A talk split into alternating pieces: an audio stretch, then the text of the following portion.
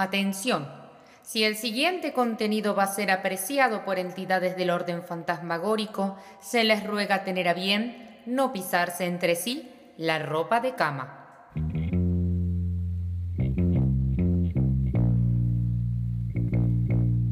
En un magnánimo esfuerzo de producción, el grupo Grave se enorgullece en presentarles su más no tan reciente producto. No es tan grave. Ese tugurio en donde vienen a encontrarse las muecas rotas y descosidas de las almas que habiendo nacido y crecido bajo el mandato social del siglo pasado, se ven obligadas a desarrollar el designio de sus vidas a la vera del de este. No es tan grave, con Paula Lucas, Facundo Rosso y Joaquín Perelman.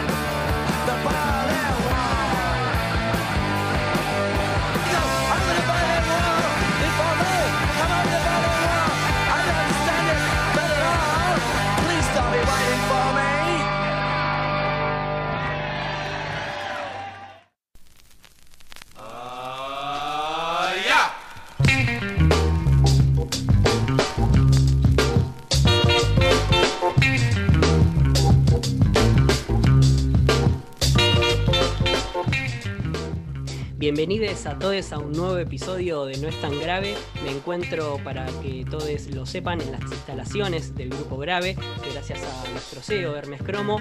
Eh, la verdad que está disfrutando toda la ciudad de Buenos Aires porque es aquí donde se está realizando una vacunación con respecto al Sputnik, con respecto a esta pandemia que nos están eh, sufriendo todos los argentines.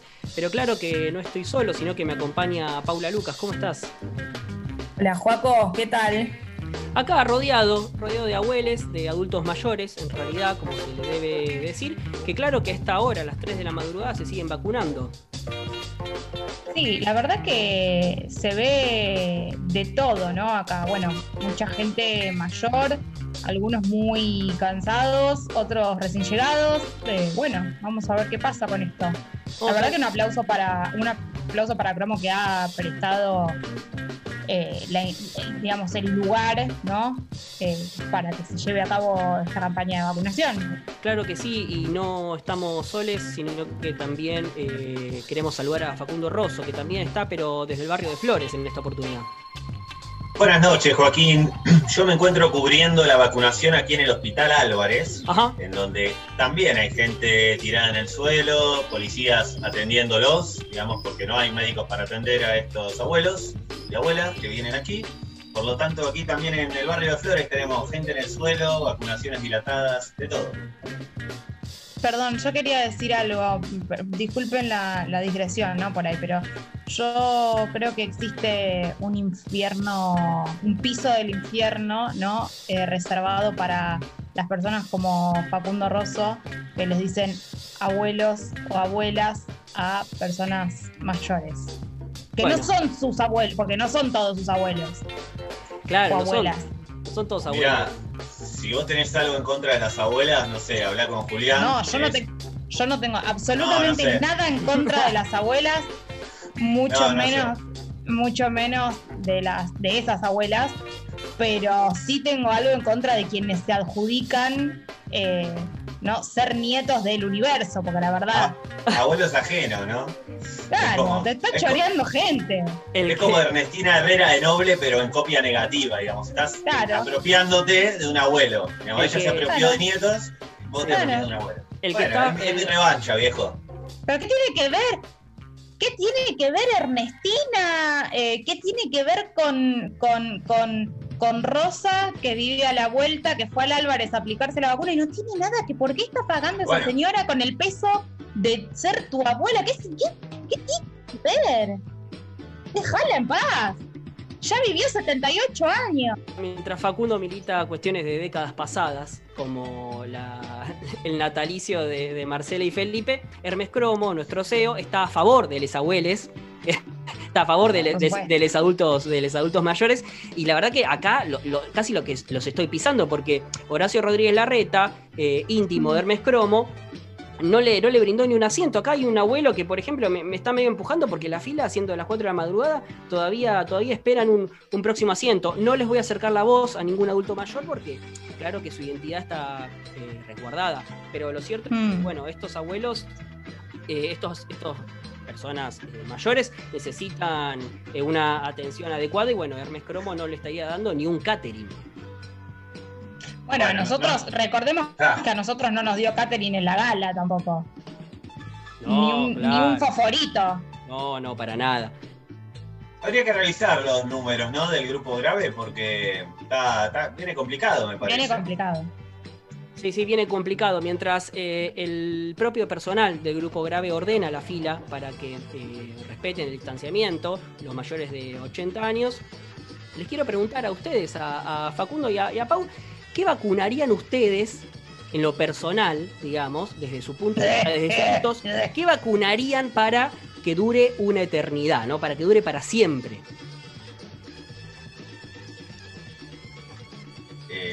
Mira. Qué duda, ¿no? No, querés que nada se eternice. No, no, no es que no quiera que. Eh, no sé qué, tendrá de, beneficioso la eternidad, tanto que ser finito yo. Pero la verdad es que pienso y quizá algunas de las cosas que me gustaría que sean eternas son las que ya no es posible que lo sean. Como sea, por ejemplo, ya lo saben, Diego Maradona.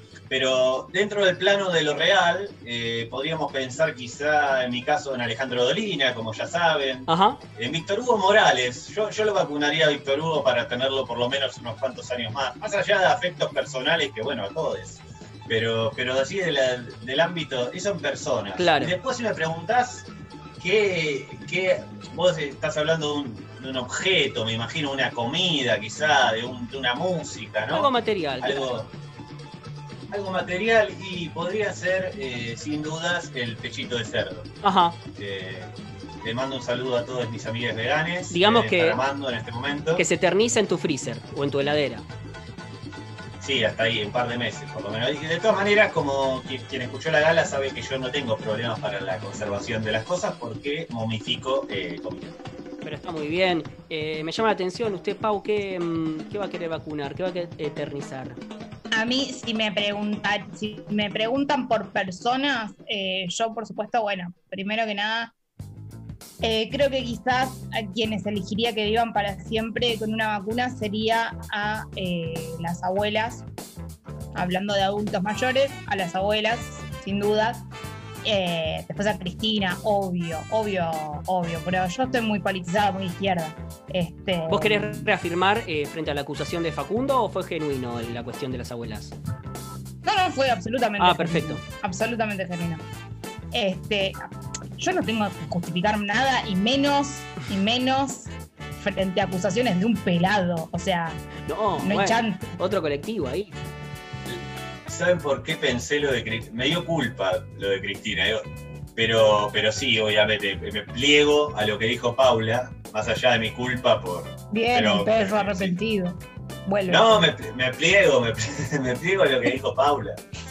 Me pliego, absolutamente. Quería plegarme y bueno, si la vamos a mantener eterna, dejemos de pedirle cosas, Por lo menos dejémosla disfrutar todo el resto de la eternidad que le queda, que ya bastante ha hecho. Sí, bueno, está bien. Sí. Sería un gran premio. Sí, sí, sí. También, tampoco yo sé si, querrían. Bueno, no importa, ese es otro debate, pero si, si, si, si dependiese de mi voluntad, bueno. Quiero este, comunicarles, eh, perdón, perdón la interrupción, pero es una urgencia de último momento. Diego Santilli está en las instalaciones del grupo Grave en este momento, está repartiendo agua mineral a cada uno de los abuelos. Claro está, perdón, de las personas mayores, claro está, eh, mm. porque eh, la repercusión en los medios de comunicación sobre cómo se están llevando adelante la vacunación en las instalaciones del grupo Grave es aterradora. Pero bueno, la verdad, Pau, continuaba por favor. Eh, perdón, quiero, quiero agregar una nota de color, menos mal que eh, yo creo que hizo o estuvo muy bien Santilli, no sé, no sé igual si fue su decisión, pero creo que estuvo muy bien su separación de Nancy Pasos, hablando de, adultos mayores. Eh, no, bueno, teniendo en cuenta que ella, digamos, decidió que su madre, bueno, muera, ¿no? ¿Ah, sí? Claro. No, no, sabía. eso, ¿eh? Sí, sí, sí, ella dijo, bueno, pues, debe haber más gente que necesite más el respirador que mi vieja. Por ahí la vieja fue una chota, ¿eh? Ah. Vaya uno a saber, pero a mí me parece muy fuerte la decisión. Me parece muy fuerte. Muy fuerte. La verdad. Así que un aplauso para Santilli que, bueno, está, ¿no? está haciendo casi lo contrario, digamos. Yo lo que pensaba respecto de Diego Santilli es que, eh, de alguna manera, a mediados del año pasado él se aisló. Mira. Yo, no sé, no sé si ya si, dio negativo, si dio positivo, tendría que interiorizarme un poco más, pero de, todas maneras, Joaquín, vos también me comentaste en, el off, como te gusta estar a vos, eh, que no haces preguntas también porque considerás que es un riesgo, ¿no? Acercarte vos a esas personas, digo, vos podés ser un foco de contagio incluso para ellos. No, sí, claro, eh, a los adultos mayores que en este momento están haciendo tres eh, cuadras de fila eh, en las instalaciones del grupo grave, no, no, no me acerco por una cuestión de, cuidados. Yo respeto todos los protocolos que estableció eh, el señor Hermes Cromo desde allá, desde la Florida, en donde habita en este momento. A mí, como siempre, nadie me preguntó, pero bueno, yo vengo aquí a, mostrar cuáles eran esas cuestiones que me gustaría eternizar. Dentro de lo material, a mí me gustaría que dure para siempre mi computadora, ¿viste? Porque la verdad es que eh, me duele me dolería muchísimo que un día me deje, eh, ya que es un bebé, ¿no? Hace muy. Es una, persona que nació con vida, ¿no? Aún es un, un niñe que tiene muy pocos días o meses en, mi hogar. Pero dentro del plano de las personas humanas, me gustaría que dure para siempre adhiero a las abuelas de Plaza de Mayo, claro está, porque imagínate esa búsqueda intensa, ¿no? de, hijos de, desaparecidos para siempre, ¿no? Porque eternas las abuelas, eterna la búsqueda, más que haya muchos eh, jóvenes que, claro, van a seguir la lucha, es cierto que si están las abuelas va a ser más efectiva, ¿no? Esa... Sí, aparte va a tener más sentido porque las van a poder disfrutar. No, claro, tal cual. tal cual, la verdad que sí. La computadora, Joaquín, eh, no, no sé si le conviene a usted que está tan metido en este tema de los servicios de inteligencia y todo. Yo no sé si a usted le conviene que la computadora dure para siempre una vez que usted no, no va a durar. O sea, usted desaparece de este plano. Espero que yo no esté ya en el mundo para ver ese momento. Pero la computadora va a quedar aquí con toda la información que usted ha recopilado y que puede comprometer a otras personas. Eso es cierto. Tienen como carpetazos desde el más allá. ¿Qué le importa? Sí, ya estoy muerto, bueno, está bien. De última perjudicaré a, quien, a quien tenga la información correspondiente, ¿no? Qué bueno. que exploten las bombas. que exploten las bombas después, pero lo cierto es que esta computadora tiene como una especie de, de plastiquito que te tapa la cámara eh, para, para, que uno pueda estar desnudo eh, de forma tranquila y tiene bueno un buen lector de huellas como para que nadie se, se meta en donde no debe meterse cuando acá lo que vas a encontrar en todo caso, bueno, son unos pequeños recortes de los Reyes de Love. Tampoco. Foto de Riquelme. Alguna foto de Riquelme, viste, claro. Qué hombre. La cosa más sana, ¿no? Yo quería decir que no dije qué, qué, objeto material eh, me gustaría preservar. Bien. Para siempre. No es un objeto material eh, que en sí mismo que me pertenezca a mí, no es que yo quiero conservar mi ¿no? Pero bueno, sí me gustaría que, que, perdure en la eternidad eh, el objeto tele. Sí. La tele. La tele. La tele, porque la tele a mí me crió. ¿No? A mí me. yo, bueno, yo aprendí todo lo que tenía que aprender de la tele. Sí. soy este ser humano, esto soy. Sí, sí, claro. Es como una especie de Yoda, ¿no? O sea, la tele, la tele cada vez más enana, cada vez más chiquita. La tele fue mi Yoda. Corte, esas computadoras que están, esas, perdón, esas pantallas que están en las, en las traffic de los años 90, que tenían una tele chiquitita. O sea, como que se va, se va transformando, se va vejentando, se va volviendo cada vez más chiquitita, chiquitita. Y una pantalla en un celular el día de mañana. Córrase el señor, por favor, póngase el barbijo como corresponde. Bueno, disculpen, ¿eh? Abajo de la nariz lo tenía, yo lo vi. Tenía el típico barbijo bajo nariz y bueno, estoy marcando acá el distanciamiento con los adultos mayores porque desde la ventana, ¿no? Desde la vidriera mm. del estudio eh, se ve la fila de, mm. abuelos que... ¿Sobre qué, calle, ¿Sobre qué calle está el estudio? López de Rega. Ajá. López de Rega, sí, em, triple A es la altura, porque bueno, es una altura muy especial que... no han puesto número. No han puesto número. no han puesto número. Sí, no queremos dar tampoco Aquí en Flores lo que está pasando es que también está llegando parte del conglomerado docente, que es parte del sector al que la ciudad de Buenos Aires se dispuso a vacunar, digamos. Mirá, eh, bueno. Con la vacuna proveniente de, la República de China. Unos privilegiados. La popular de China. Bueno, sí, eh, y además lo que estamos constatando es que eh, no a diferencia de lo que pensábamos, de lo que intuíamos, los docentes no vendrían a ser todos eh, viejos, fracasados, zurdos, como dijo la ministra Soledad Acuña, ah, sino que hay mucha gente joven aquí, hay muchísima gente joven entre, entre los asistentes. Eh, y lo que sí, esto de zurdos es discutible porque se escucha cada comentario. Incluso quien ha, quien ha estado en alguna sala de maestros alguna vez podría hablar de lo ridículo que sería decir que todos los docentes son zurdos, porque la verdad, eh, quien se sentó alguna vez en una sala de maestros puede constatar y definir lo contrario. Vos has comprobado fehacientemente que ellos escriben con la mano derecha entonces. Me ha tocado, me ha tocado. En lamentables y reiteradas ocasiones. Bueno, eh, sin más vamos a proceder a convencerlos a todos ustedes de que este programa vale la pena ser escuchado porque Pau va a tener eh, muchas cositas que explicar y, Facu nos va a hacer sonar eh, la, más, la más hermosa música que ha sido denostada, ha sido humillada eh, por, por varias, por mi madre, por ejemplo. Así que, ajá. Así que, sin más, vamos a proceder. Va a haber, va a haber conflicto de intereses, perdón que me meta, ¿no? Pero si, si los inversores del grupo eh, de repente empiezan a escuchar contenido en el programa que reivindica cosas que en realidad yo no les gustan, digo, esto habla de la libertad de expresión, ¿no? Dentro del grupo. Nosotros tenemos la posibilidad de, aún con las fuentes inversoras en contra, poder hablar y reivindicar figuras, ¿no? Que quizá no están contempladas dentro del arco de ídolos, ¿no? De, no, sí, sí, perfecta, perfectamente. Eh, Pau a traer el mejor eh, chusmerío de de la mano de Freud, claro está. Y lo, victoriano. Y lo vamos a ir a escuchar a continuación, luego de una bella canción que voy a proceder a pronunciar en este momento. Picap Tenacius B. Quiere, quiere, que se lo, quiere que le dé una mano. Yo lo ayudo. Yo lo ayudo porque lo veo aquí. Ya me estoy mimetizando con los adultos mayores. ya soy uno más. Espera. Hermes Cromo tiene 85 años y habla muy bien el inglés. no te voy a decir de qué vida. Bueno, bueno, mire, aquí eh, lo que vamos a escuchar es una canción de una película llamada Teenage D, eh, que voy a solicitarle. Yo voy a solicitar un plet. Pido un plet, un plet a la carta. Sí, sí, sí. Un plet sobre Teenage D que podemos, podemos hacer una fusión de secciones, porque es una película que tiene mucho que ver con el rock. Y bueno, es una película que empieza con esta canción llamada Kickapoo. Concedido.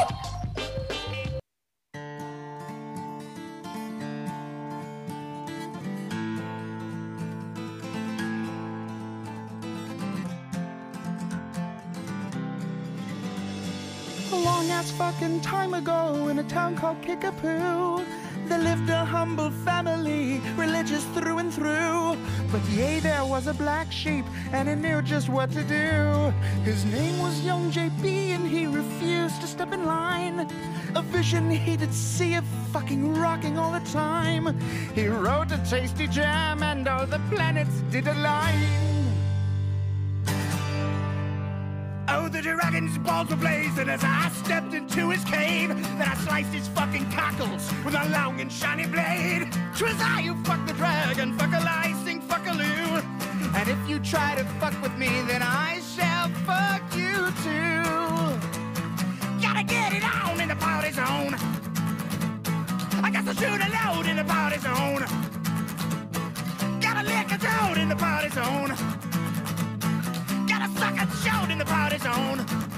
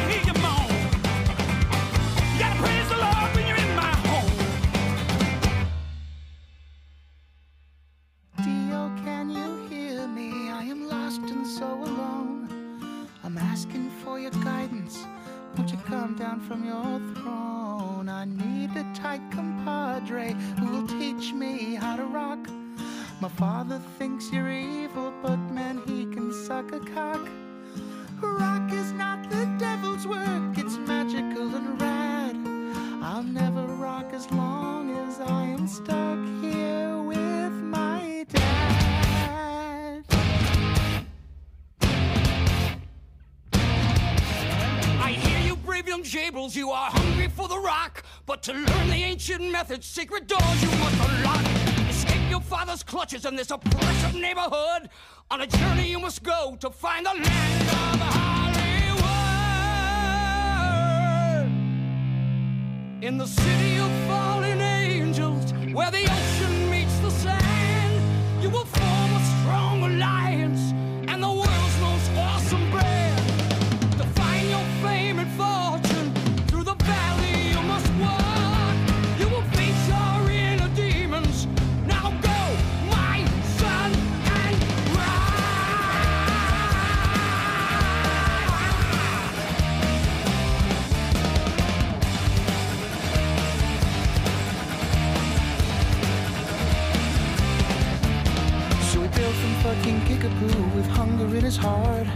he far and wide to find the secrets of his art.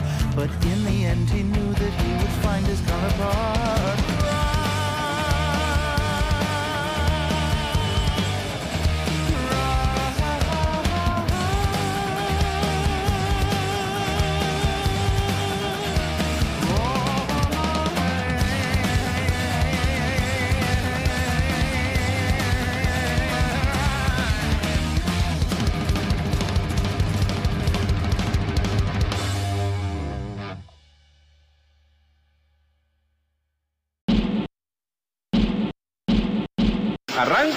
¿Arranca? No es tan grave levantar el parqué para hacer un asado.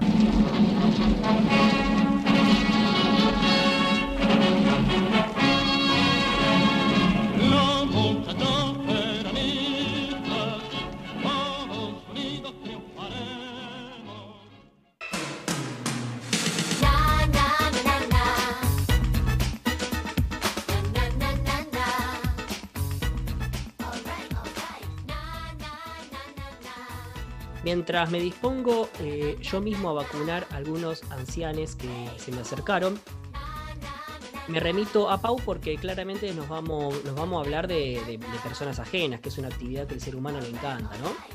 Qué lindo, qué lindo sacar cuero, Qué lindo el chusmerío, qué lindo. Y sobre todo, a mí me gusta mucho este, esta nueva sección que estamos inaugurando el día de la fecha. Historiales clínicos, número uno, en Paulita lo explica todo, por supuesto. Eh, ¿Dónde voy a traer? Bueno, eh, chusmerío, porque si bien los historiales clínicos eh, no son para chusmear de la vida de la gente, sino para, bueno, Construir teoría, bueno, ver casos, etcétera, aprender. Acá no las voy a traer con ese fin, sino más bien como para que por ahí aprender alguna que otra cosita, pero sobre todo para chusmear, ¿viste? Ver un poquito qué pasaba. Es como un Instagram de época lo que vamos a hacer, ¿no? Ver qué pasaba con la vida de la gente por, esas, por esos momentos. Mis respetos a los profesionales de la salud. todos nuestros respetos a los profesionales de la salud de esas épocas que robaban cadáveres y esas cosas, todo por el progreso. Muy bien, dicho esto, me gustaría contarles eh, un poco por qué elegí este historial clínico, que la verdad que a nivel chusmerío, esta vez, solo por esta vez, no aporta demasiado, eh, si bien tiene algunas cositas, eh, pero sí lo traje porque hay algo que llama la atención, que es que em, desmiente un poco de cuajo eh, una, una, teoría bastante arraigada popularmente, que es que la histeria, ¿no? Eh, está bastante, por lo general, bastante asociada a un género, ¿no? Sí, claro. Y hablamos de la histeria, ¿quiénes son? ¿Quiénes son? La mina. Y claro, las minas son las histéricas, por supuesto. Son todas iguales está muy asociado a que la histeria es un fenómeno eh, del género femenino. Y tanto así que se sostiene todavía. Acá les mando un gran saludo a los psicoanalistas rancios, que son una página, un Instagram espectacular, pero también hacen muy buenos ah. talleres. Ah, este, pensé, que era, algo real, un colectivo. No, y es algo real, es algo real. O sea, psicoanalistas rancios lo que hace es eh, recuperar, digamos, fragmentos de psicoanalistas que efectivamente son muy rancios y sostienen eh, algunas cuestiones bastante complicadas. Es algo real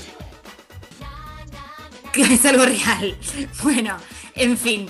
Eh, traigo este caso, e, insisto, porque eh, creo que desmiente justamente esto, ¿no? Que, em, que la histeria es un fenómeno, digamos, del orden de lo femenino. Bueno, ya desde, desde acá empezamos a criticar un poco que, bueno, qué es, qué es lo femenino y qué es lo masculino, ¿no? Bueno, toda esta cuestión muy binaria.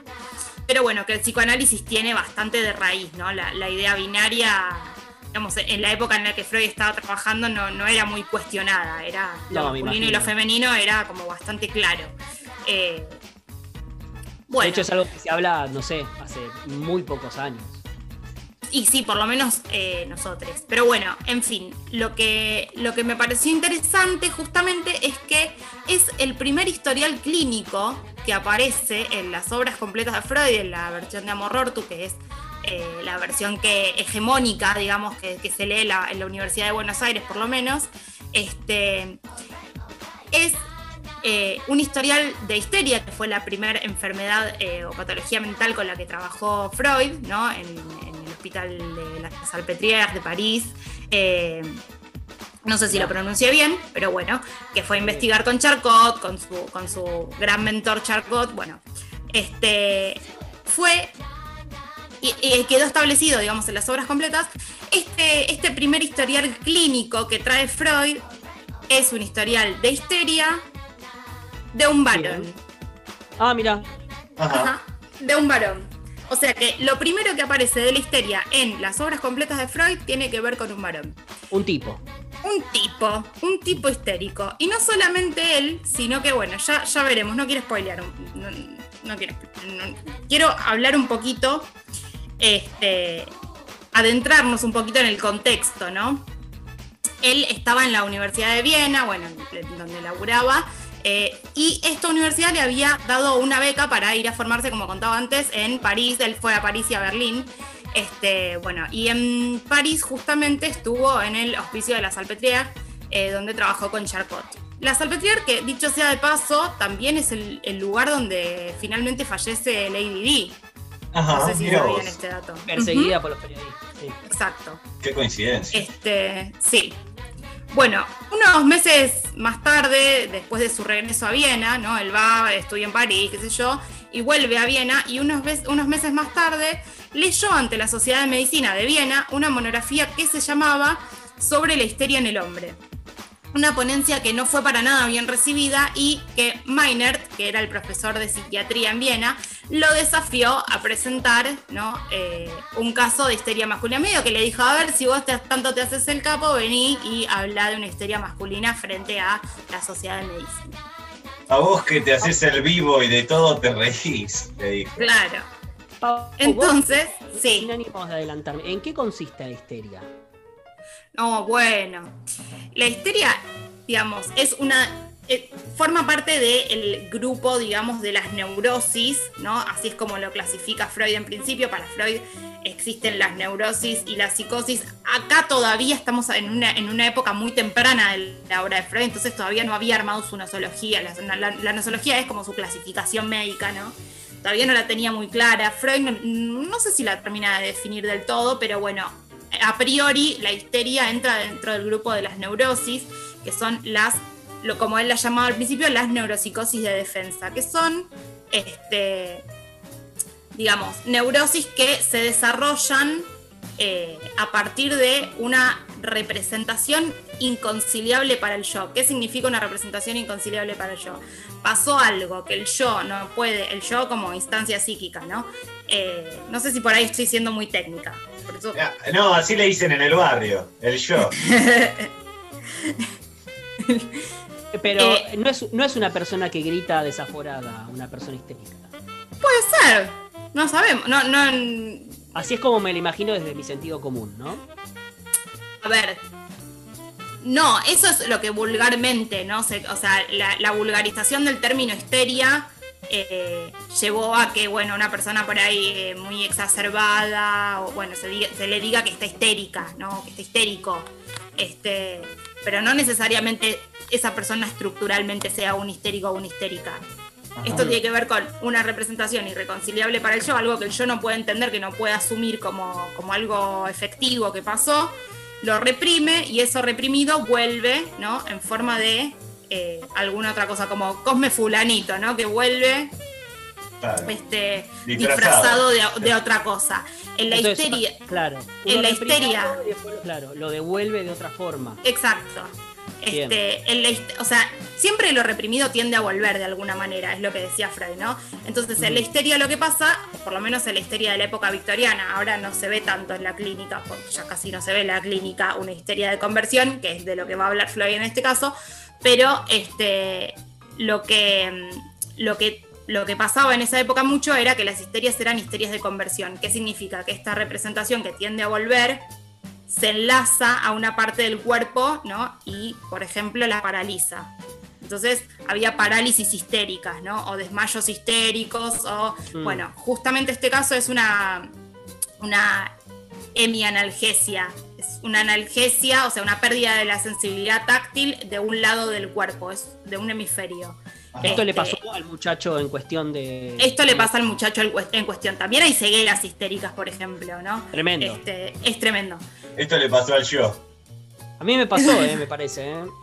Yo tuve, una histeria. Pero no era el más picante del barrio. No era el más picante del barrio, el yo. Había uno más. No, no, no, no, no. Siempre el super yo es el más picante. Claro. bueno. Me crecieron más bellos en el cuerpo, en el pecho, me parece. Bueno, puede ser. Fue una, Lo que sí, no quiero, no, no, me gustaría que se confunda acá una histeria de conversión con una hiperpotencia, ¿no? O una omnipotencia de la mente sobre el cuerpo. No, no, es que uno. Yo lo que, lo que quiero dejar claro es, no es que uno se puede hacer un cáncer. ¿Se entiende? No, claro. Y a la inversa lo mismo, dejémoslo claro, porque hay mucha gente que tras el manto de la psicología, tal vez, o de la mente, hablando de las neurociencias, dice, no, si vos te podés curar pensando me voy a curar. A la inversa tampoco funciona, aclarémoslo, porque hay mucha gente que nos está escuchando que quizá piensa que tiene una gripecita que pensando se le pasa. Pensando positivo. Bueno, eh, voy a pasar al caso, ¿sí? ¿Les parece? Me parece re bien. Bueno, ah, primero lo que les quería decir es que Freud tuvo un montón de, un montón de problemas para conseguir un caso de un varón.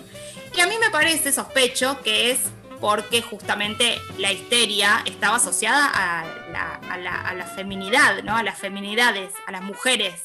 Entonces, conseguir o un médico que se preste a prestarle a Freud justamente un caso que él pueda sancionar como histérico, por ahí era un poco raro. Esa es mi sospecha, es mi teoría, no lo dice en ningún lado, pero me parece que tiene que ver con eso, con ni más ni menos que el patriarcado. Pero bueno, finalmente Freud consigue un caso.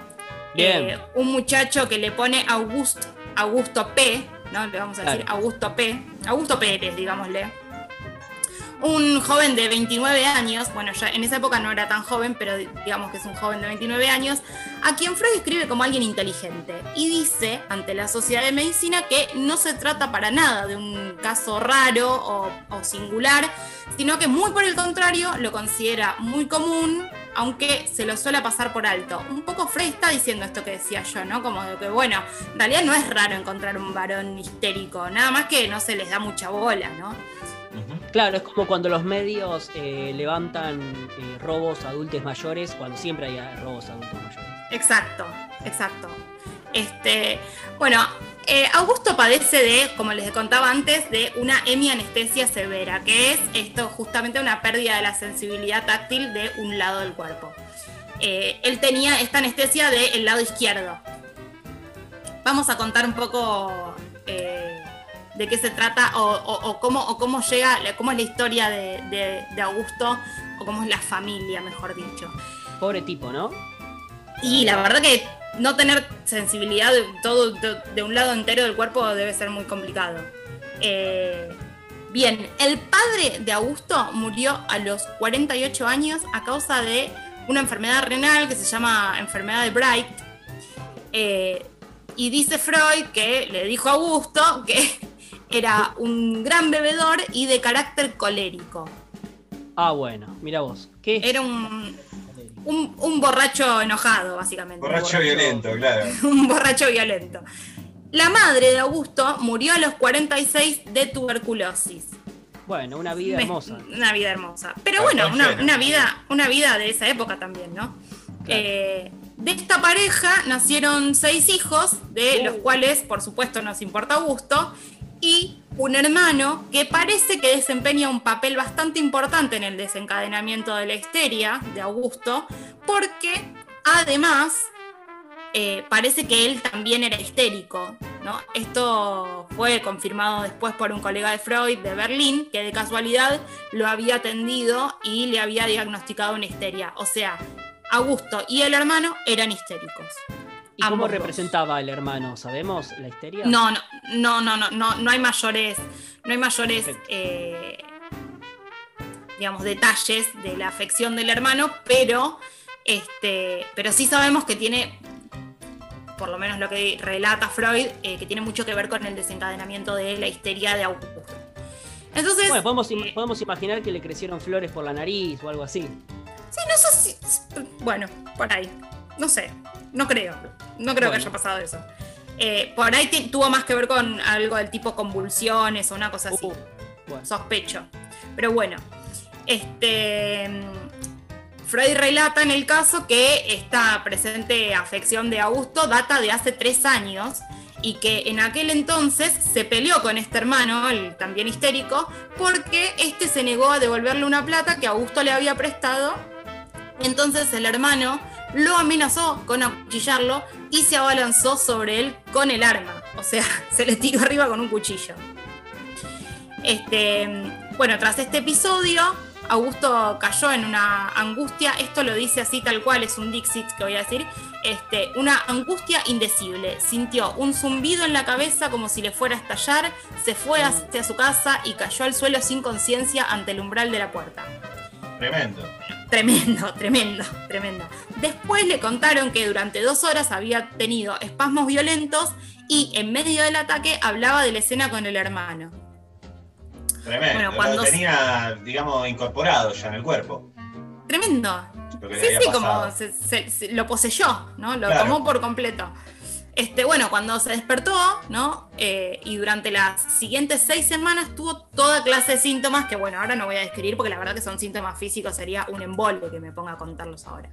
Ajá. Pero bueno, Después de esto, este, Freud justamente hace una, descripción muy minuciosa de cada fenómeno que presenta el paciente en cada parte del cuerpo, porque imagínense que el tipo está, este, sin tacto de todo el, todo el lado izquierdo, entonces empieza por el ojo, la nariz, la boca, ¿no? Te hace toda una descripción, va por el brazo, va por lo interesante acá es que este, lo que empieza a pesquisar Freud, lo que empieza a darse cuenta con estos casos, es que no es lo mismo el cuerpo biológico, el cuerpo anatómico, el cuerpo fisiológico, el cuerpo físico, biológico, este, que el cuerpo en el psicoanálisis, ¿no? El cuerpo en el psicoanálisis es un cuerpo erogenizado, libidinizado. ¿Por qué? Freud neurólogo. Freud neurólogo, sí, sí, sí. Y él había descartado estas cuestiones de... Él empieza a separar, él empieza a separar, de hecho hay, hay textos que hablan de la justificación de separar, eh, bueno, fenómenos orgánicos de fenómenos histéricos, ¿no? Este, pero bueno, esto que decía, ¿no? Que el cuerpo eh, físico, fisiológico, biológico no es eh, el mismo cuerpo con el que trabajamos en el psicoanálisis, porque este cuerpo es un cuerpo erogenizado. ¿Qué significa un cuerpo erogenizado? Bueno, que se, digamos, Freud, llama, Freud decía que está, es, eh, una parte del cuerpo se inviste de una energía libidinal, ¿no? Se inviste de, digámosle, un, por, ponerle una palabra simple, un, sentimiento, una emoción, ¿no? Entonces, tener paralizado el brazo no, es, no implicaba que esté todo el nervio, ¿no? Del brazo paralizado desde, no sé, vaya uno a saber, ¿no? Desde dónde viene, sino que empezaba en el hombro y terminaba en la mano. No era todo el brazo, ¿no? Tener eh, ceguera, ¿no? Una ceguera. Bueno, no, no, una ceguera histérica no implicaba que esté comprometido todo el nervio óptico, por ejemplo. Era el ojo el que estaba comprometido. ¿Cómo, cómo, atiende el psicoanálisis? Eh, ¿Cómo lo atendió, digamos? ¿Resolvió su problema, Gusto? ¿Cómo fue el final? Lo que termina diciendo Freud al final del caso es que esta eh, mi anestesia que presenta Augusto es de carácter lábil, o sea, es bastante, eh, bueno, lábil, eso, bastante débil. Entonces, que en esa labilidad él guarda esperanzas, no lo resuelve, por supuesto, porque digamos, es un caso muy cortito, eh, pero que él guarda en esa labilidad la esperanza de una pronta recuperación. ¿Cómo va a ser esta recuperación? Y bueno, como en el psicoanálisis, que es la cura por la palabra. Sentarse, hablar, ¿no? Y empezar a descular qué pasó para llegar a, ese síntoma, a ese cuerpo sintomatizado. Pero bueno, finalmente lo que terminamos por descubrir es que la histeria no responde siempre a lo femenino o el género femenino o a las mujeres, sino que es universal, que cualquiera puede ser histérica. Y si ya nos quedamos con eso, yo estoy contenta, feliz. Perfecto, Paula. ¿Y a quién le podemos dedicar, o mejor dicho, qué canción le podemos dedicar al querido Augusto Pérez en el marco de, bueno, esta, esta pobre mm, afluencia que lo queja? Sí, que se quedó, se quedó chamuscado. Claro. Vamos a ir con una canción de una banda muy querida que a mí me gusta mucho, me trae muy lindos recuerdos hablando de psicoanálisis, eh, llamada Hojas Secas. La canción es Almacenes, ojalá que la disfruten.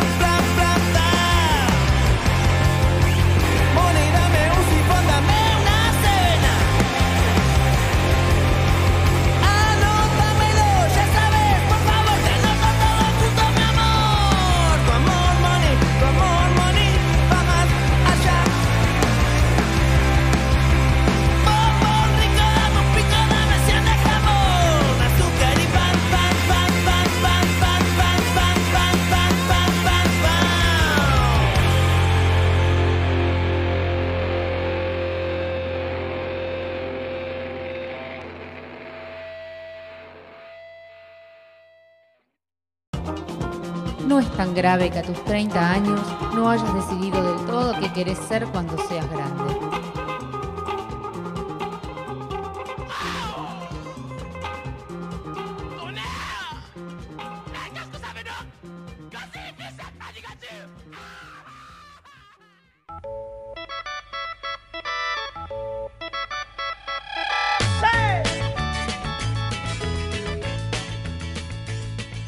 Ahora sí, estamos de vuelta aquí en No es tan grave, en un nuevo episodio, acá rodeado de los adultos mayores que se están por vacunar, que están muy contentos todos, pero Facu nos va a traer un buen revisionismo, ¿no? Un revisionismo de una estrella del rock.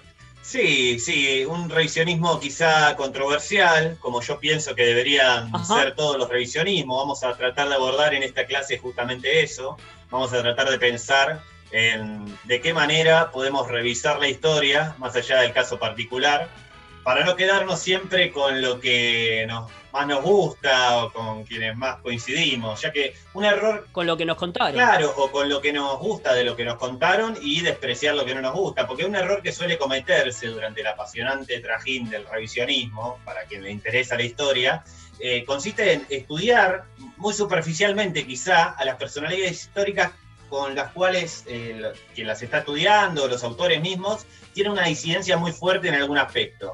No, yo todavía no logré eh, dilucidar si esto se trata de una cuestión de pereza quizá o de repelencia directamente, pero bueno, la verdad que muy pocas fuentes coinciden en, eh, digamos, muy pocas fuentes citan a, personalidades históricas que coincidan, o mejor dicho, que no coincidan con sus pensamientos en líneas generales, eh, o que, es razonable también, ¿no? Es lógico. Es cómodo, es cómodo, pero... Que sí, es cómodo, está bien, pero a uno también le cuesta no despegarse de su tradición, de su ideología.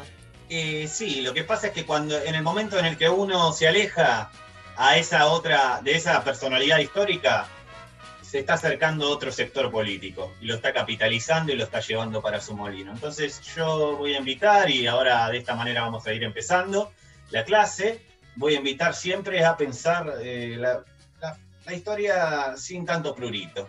Bueno, eh, desde esta columna siempre vamos a reivindicar al Estapades, pero además no vamos a tener mucha reticencia sobre ningún hecho artístico destacable, por lo menos, que contraste con un modo de ver la historia que no se nos acomoda. Eh, bueno, eh, el primer bloque que vamos a abordar eh, es la siguiente. vamos a empezar como siempre, por supuesto, en esta sección, con una historia, una historia real que ha ocurrido, y no le ha ocurrido al amigo de un amigo, sino que empieza aquí en el continente latinoamericano un 17 de julio de 1967. ¿Qué pasa en este momento? Se da un nacimiento como tantos otros, se produce en Latinoamérica, otra vez, un nacimiento en Latinoamérica. Un niño como tantos otros también recibe un legado con su nombre, su identidad porta un homenaje. En este caso... Lo estoy viendo al niño, ¿eh? naciendo, lo estoy viendo, estoy en el parto. Como no es tan grave, que nació con vida, este chico también nació con vida, y en este caso, y a diferencia de muchos otros niños de la época, el niño no llevará el nombre de su padre, tal vez, o el de su abuelo, y su nombre tampoco será un homenaje a un prócer, tampoco a un deportista exitoso ni a un actor famoso. O por lo menos, bueno, actor puede ser un poquito, pero no, no va por ese lado la figura que vamos a analizar hoy. Vamos a poner en contexto. Hablamos un poco en otras clases acerca de la música beatnik de los años 60 en la región. Podemos decir también que este nacimiento ocurre habiendo pasado apenas... ¿Qué es la música? ¿Qué es la música? Bueno, no sé si usted se acuerda cuando hablamos del rock eh, y la música uruguaya, que había un grupo llamado Los Shakers, que representaba un poco el ideal Beatle, ¿sí? Entonces, ah, bueno, la música beatnik es ese estilo de música, ese estilo de... Beat. Beat, beat, era muy típica de los 60. ¿Pero por qué? Porque además estábamos, cuando se produce ese nacimiento, a dos meses recién de la salida del álbum Sgt. Pepper's Lonely Heart Club Band, eh, que quizás es el álbum con la tapa más icónica de la historia del rock mundial. Eh, sin embargo, e insistimos, en este caso el homenaje tampoco era para los cuatro de Liverpool. Pero bueno, eso es ya le, llegará la intriga, ¿no? Poco le importó el suceso de Sgt. Peppers, que ocupa vitrinas y tapas de revistas Rolling Stone, a la feliz pareja. Su hijo acababa de nacer y no podía llamarse de otra manera que Palito Ortega Matute. Mirá, quién era? Leeremos por pura cortesía su Wikipedia. Freddy Palito Ortega Matute, Ayacucho, 17 de julio de 1967, Lima, 8 de febrero de 2018, fue un director de cine, guionista y productor peruano. Se lo considera fundador y pionero del cine regional en el Perú, además de ser el primer director en abordar la homosexualidad, el terror y el horror en películas peruanas. Y es también uno de los directores más reconocidos y populares del cine peruano. Freddy Palito Ortega Matute. Un pionero, como decís vos, Paula. Bueno, Julián y Felicitas, que eran sus padres, aprovecharon el apellido Ortega y decidieron otorgarle el nombre como homenaje al astro argentino, que entre el 26 de febrero y el 8 de marzo, vamos a decirlo, porque él nace el 26 de febrero, pero lo anotan el 8 de marzo, festeja sus 80 años. Vamos a hablar hoy de Ramón Bautista Palito Ortega. Eh, Pero por favor, una vacuna ahí también. Una vacuna ahí para Palito, por favor. Eh, yo no estoy segura de que la necesite, me parece que ya nació con eso. nació vacunado. yo creo que se lo, consiguieron ya, digamos, eso. Eh, me parece que para la Saltó una buena fila. Claro. la fila. Tampoco lo podemos afirmar. No, por favor. Vamos a empezar leyendo un poco de la biografía de Palito. Ramón Bautista Ortega nació en Lules, Tucumán, el 26 de febrero de 1941, en el seno de una familia numerosa y trabajadora. En su extensa trayectoria se lució como cantante con sus interpretaciones de La felicidad y Despeinada, canciones que suenan en esta cortina que estamos escuchando de fondo. Que mi madre odia con todo su corazón. Que tu madre odia con todo su corazón, teniendo más de 28 millones de discos vendidos, ¿no? Porque si no vayan a preguntarle a las moscas, ¿no?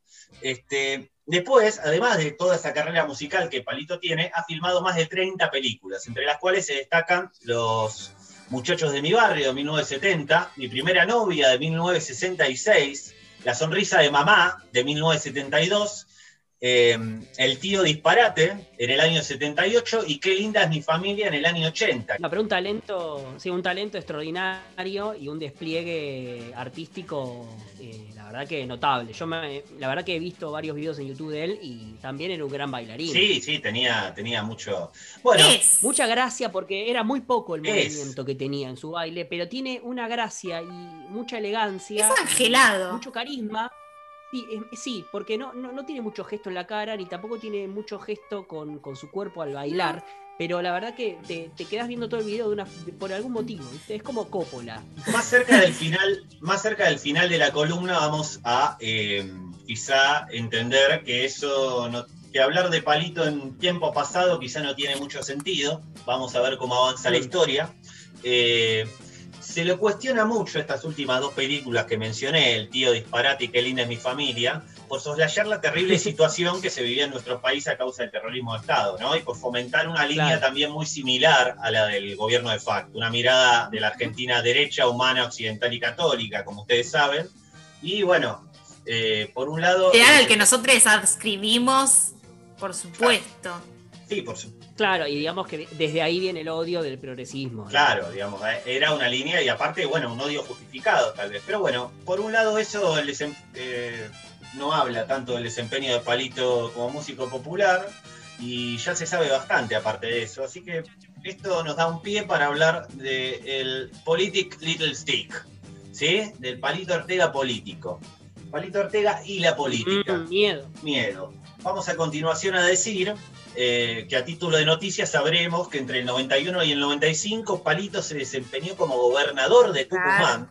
No es poca cosa. Con todo lo que eso significa, ¿no? Es un montón. es un montón. Es una campaña, eh, o sea, el chabón estaba hiper cómodo como artista y de repente gobernador. Mientras suena la felicidad, vamos a decir que también fue senador por la provincia de Tucumán entre el año 98 y el 2001 y también fue candidato a vicepresidente de la mano de Eduardo Dualde. No sé ah. si, lo conocen, ¿no? Bueno, eh, todo esto comienza y empieza a gestarse, según mi propia teoría, en el año 85, en el año 1985, mucho antes de la, del lanzamiento de su candidatura, incluso mucho antes de la asunción del presidente que promovió esa candidatura. Pero ¿qué pasa? Palito se va a Estados Unidos a producir un espectáculo, un programa de televisión, y se encuentra con un cubano llamado Carlos Barba, ¿no?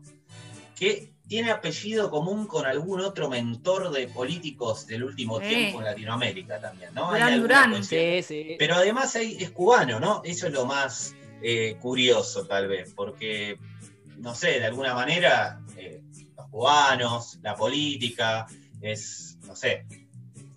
Sí, Hermes me ha dicho de que está en la Florida, él me ha dicho que bueno, que los cubanos en Florida digamos que no, no, no bancan mucho el sistema de gobierno. Claro, no está muy politizado, digamos, no, no tiene la política por delante. Pero bueno, no, podríamos soslayar esta teoría de que el cubano le dijo, tú, palito, debes meterte política, chico, que en realidad tú debes ser el gobernador de allá de Lule, de Tucumán.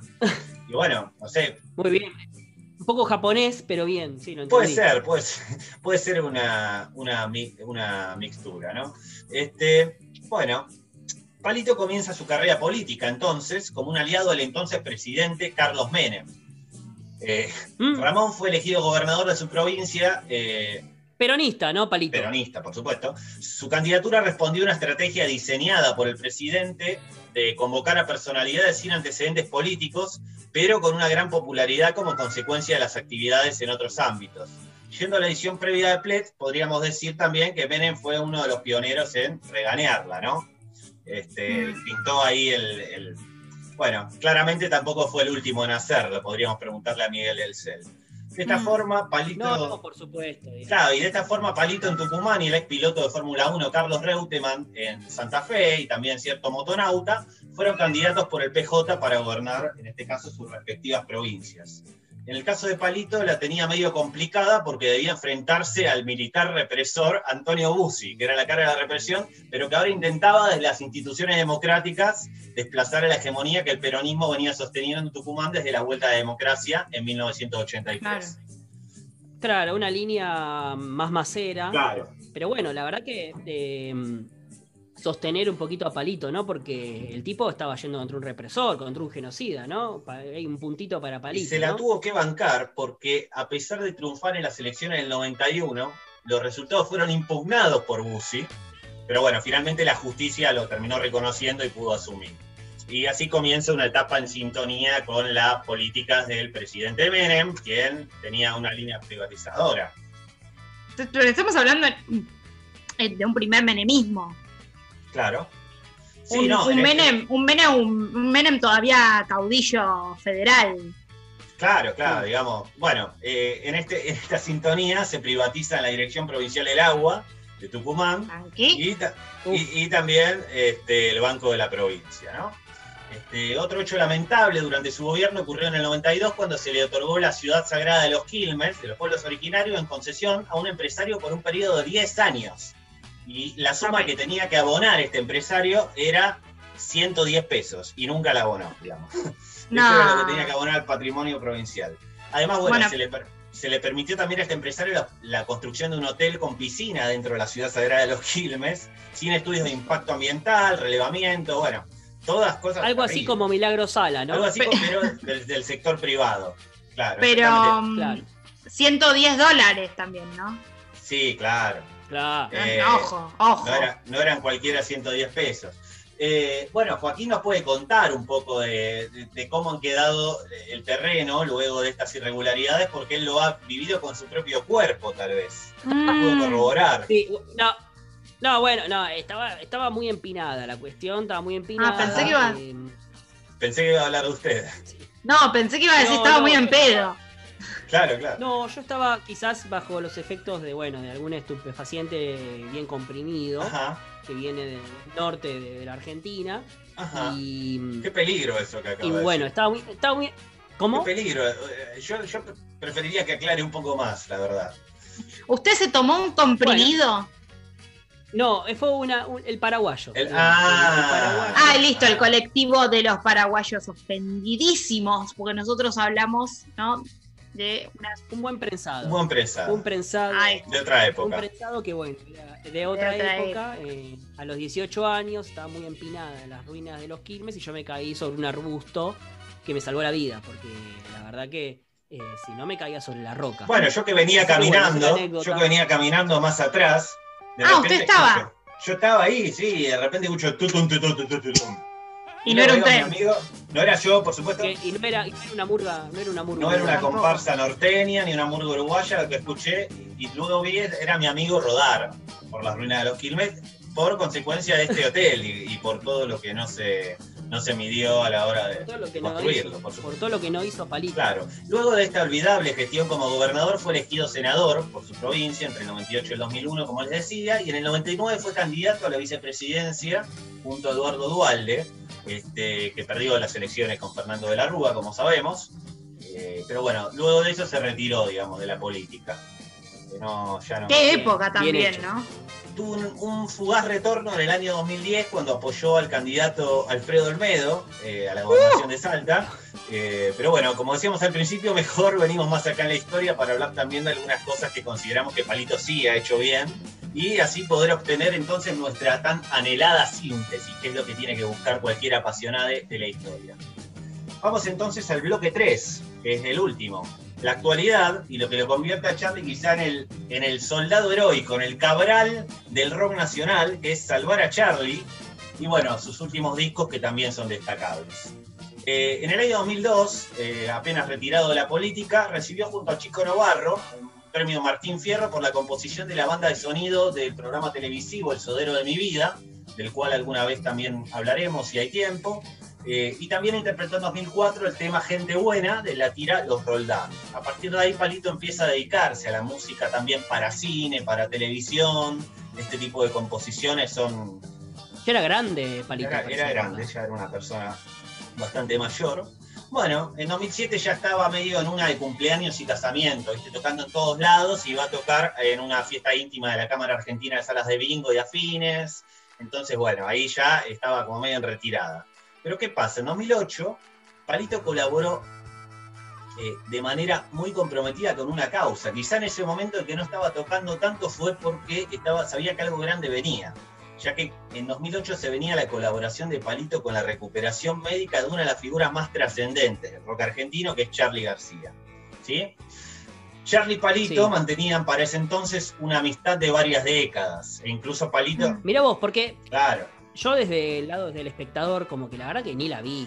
No la vi llegar esta amistad entre Palito y Charlie. No sé si ustedes sí, pero yo me re sorprendí. Sí, bueno, ahora, ahora eh, de alguna manera podríamos pensar quizá que eh, era algo más para la tribuna esta disyuntiva, ¿no? Al final, porque si van después de los recitales respectivos a la misma pizzería, bueno, en definitiva esto le valió a García porque eh, al mantener esta amistad, Palito grabó en su disco un aire de pop que hizo Charlie, eh, llamado Corazón de Hormigón. Este disco García lo empezó a pensar en el 2006 y recién lo pudo, a raíz de todo esto que pasó, sacar en el año 2010.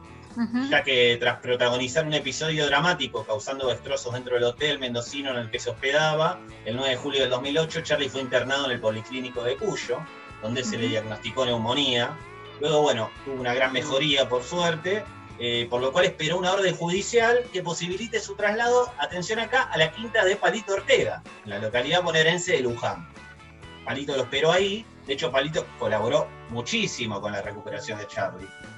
Sí, cómo me hubiese gustado que este entorno eh, lo tenga Maradona, ¿no? Ah. Tal cual. Bueno, era, a Maradona le faltó un palito. Sin dudas, sin dudas.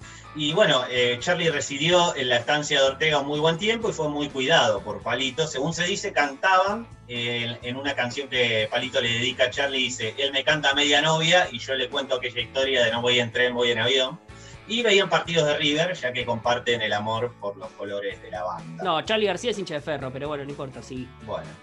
Eh, durante el 2011, Palito publicó Por los Caminos del Rey, que es un álbum muy novedoso, ya que se trata de un disco con composiciones nuevas de Palito luego de 25 años, que no es poco, ¿no? Eh, el álbum fue íntegramente grabado en Memphis, Tennessee, se fue a Estados Unidos a grabarlo, junto a la banda original que acompañó a puede, puede. Claro. Bueno, Palito se dio el lujo de, grabar junto a la banda que acompañó a Elvis Presley en sus comienzos. Ah. Los Memphis Boys, ¿no? Kinga. tranquilísimo. En diciembre de ese año, Palito lo presentó el disco en Luna Park. ¿Cómo? ¿Hay chance de hacer una serie de, Palito? ¿Hay rumores? seguramente. Bueno, los hijos tienen, una productora. Me parece que no nadie mejor que ellos para hacerla, me parece. Ah, una cantidad de anécdotas debe tener Palito. Sí. Este álbum fue muy bien recibido por la crítica, ya que por primera vez se lo oye a Palito con un sonido muy cercano, lo que lo inspiró también a ser músico. Y eso no es poca cosa. Pero bueno, Palito siguió trabajando, más acá en el tiempo, en el año 2015, saca un disco que a mi juicio es destacable y en términos de producción es de lo mejorcito que se ha sacado en términos de rock, por lo menos, en los últimos años. Me refiero al disco Cantando con Amigos, que según Claudio Kleiman, periodista de La Nación, en este disco, Palito recurre a la aristocracia local. Charlie García, Morris, Juanse, Nito Mestre, Pedro Aznar, David Lebón, Daniel Melingo, Celeste Carballo, entre otros. Ah, también recurre a sus hijos Rosario y Manuel y a dos guitarristas asociados con Nora Jones, que son Jesse Harris y Jim Campilongo. hay mucho talento en los hijos de Palito, ¿no? No es ningún Gil. No es ningún Gil, Palito, digo, a la hora de, elegir, elegir quién lo acompaña, ¿no? Bueno, Totalmente por si esto fuera poco, también cuenta con Joe Bulani, que un día hablaremos también en esta sección de los productores y de quienes están atrás de la, de la consola. Eh, eh, pudo, pudo contar con Joe Bulani como productor de ese disco. Y bueno, Clayman prosigue, dice, Palito se supera a sí mismo en el plano vocal y hay que reconocerle la coherencia de un optimismo a toda prueba en la temática de sus canciones, entre las que sobresalen un homenaje a Charlie, como les contaba antes, y sus duetos con Levon, vamos a pasarla bien, y Morris. Lo mejor del disco, y acá vamos a coincidir con Clayman, es la versión de La Casa del Sol Naciente, utilizada en la banda de sonido de la película El Ángel, de Luis Ortega, es decir, su hijo, todo queda en familia. Claro. bueno, para ir cerrando... en esto... Sí. No, no, adiós. No, no, que en este caso, digamos, está en toque en familia, pero la familia de, Palito es como muy talentosa, eh, los hijos que ha tenido, ¿no? sí, es un nepotismo válido. crió su... Sí. Bueno, para ir cerrando, podemos contar que en el área digital, eh, Palito se encuentra haciendo featurings, que no sé si se dice así, con artistas. Featurings. Featurings. ¿Qué es eso? Y unas. Colaboraciones. colaboraciones, vamos a decir, con artistas como Los Ángeles Azules, una legendaria banda de cumbia, Leo Dan, un histórico también, o su hija Rosario Ortega, de la misma manera. Que la está pegando. Claro, y de la misma manera que Sinatra. Eh, bueno, Sinatra grabó claro, con Nancy. claro, bueno, eh, hizo la misma canción, Palito. Eh, está cumpliendo 80 años también y está ejecutando sus composiciones con una calidad de producción artística y técnica muy superior a la que puedan tener artistas que podríamos reivindicar ciegamente. No vamos a nombrarlos, pero gente que podríamos poner la mano en el fuego y este tipo que no ponemos la mano en el fuego suena mejor, sin duda. Eso no es, no es una, digamos, es claro. Bueno, haremos entonces un llamamiento de esta sección a quebrar una lanza por este palito, ¿no? Que grabó un disco de rock argentino en un momento en el que el género y el movimiento brillan por su ausencia totalmente. O también otra lanza por aquel Ortega que salvó la vida de su mejor amigo, eh, o de su amigo, Charlie García. La vida, salvó la vida de uno de nuestros próceres, sin duda. Y bueno, por último también hay que decirlo, Palito hoy, aún teniendo 10 años más que Charlie, canta y se mueve mucho más dignamente que García. Eh, sé que es polémico, sé que no corresponde, pero bueno. Facu, para quien se quiera acercar a Palito, ¿por qué disco usted recomienda y un approach? Y yo empezaría por el último, sin lugar a dudas. Me, parece que es un, gran, es un gran disco, sin dudas. Sí, el último, Rock and Roll se llama, y si no, bueno, cantando con amigos también. Después todo, todo lo anterior me prometes un buen pop, digamos. No, sí, no, de todo, rock. Te, prometo una buena producción musical. Eso es lo más importante. Hoy por hoy, que dado que no hay muchos en el, género, es, destacable que una persona que cumple 80 años esté sacando el mejor disco de. Destacable para mal, ¿no? Que esté sacando uno de los mejores discos de rock de la escena local. Bueno, antes de irnos y antes del abrazo final, vamos a, recomendarles que no se priven de disfrutar buenas horas de arte que seguramente les pueden brindar un, gran goce por pruritos previos. ¿Por qué? Porque esos pruritos previos siempre van a estar igual a mano cuando los necesitemos. No sea cosa que pasen los años y seamos gente vieja gritándole a cualquier viento, ¿por qué me negaste ese tiempo que contigo no pude vivir?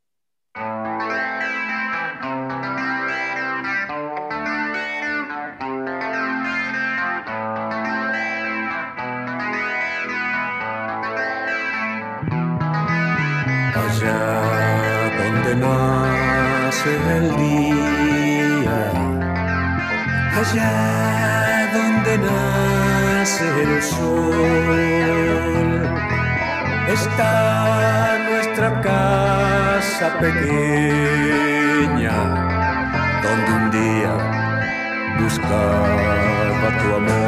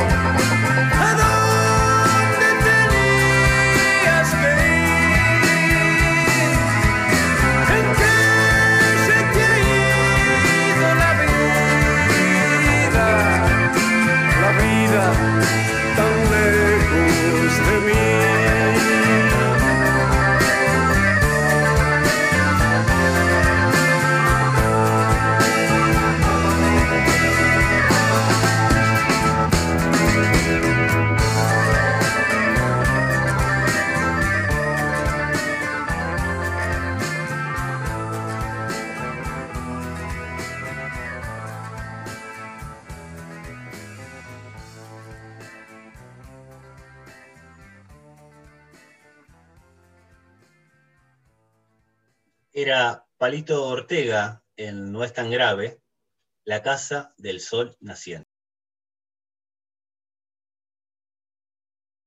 No es tan grave.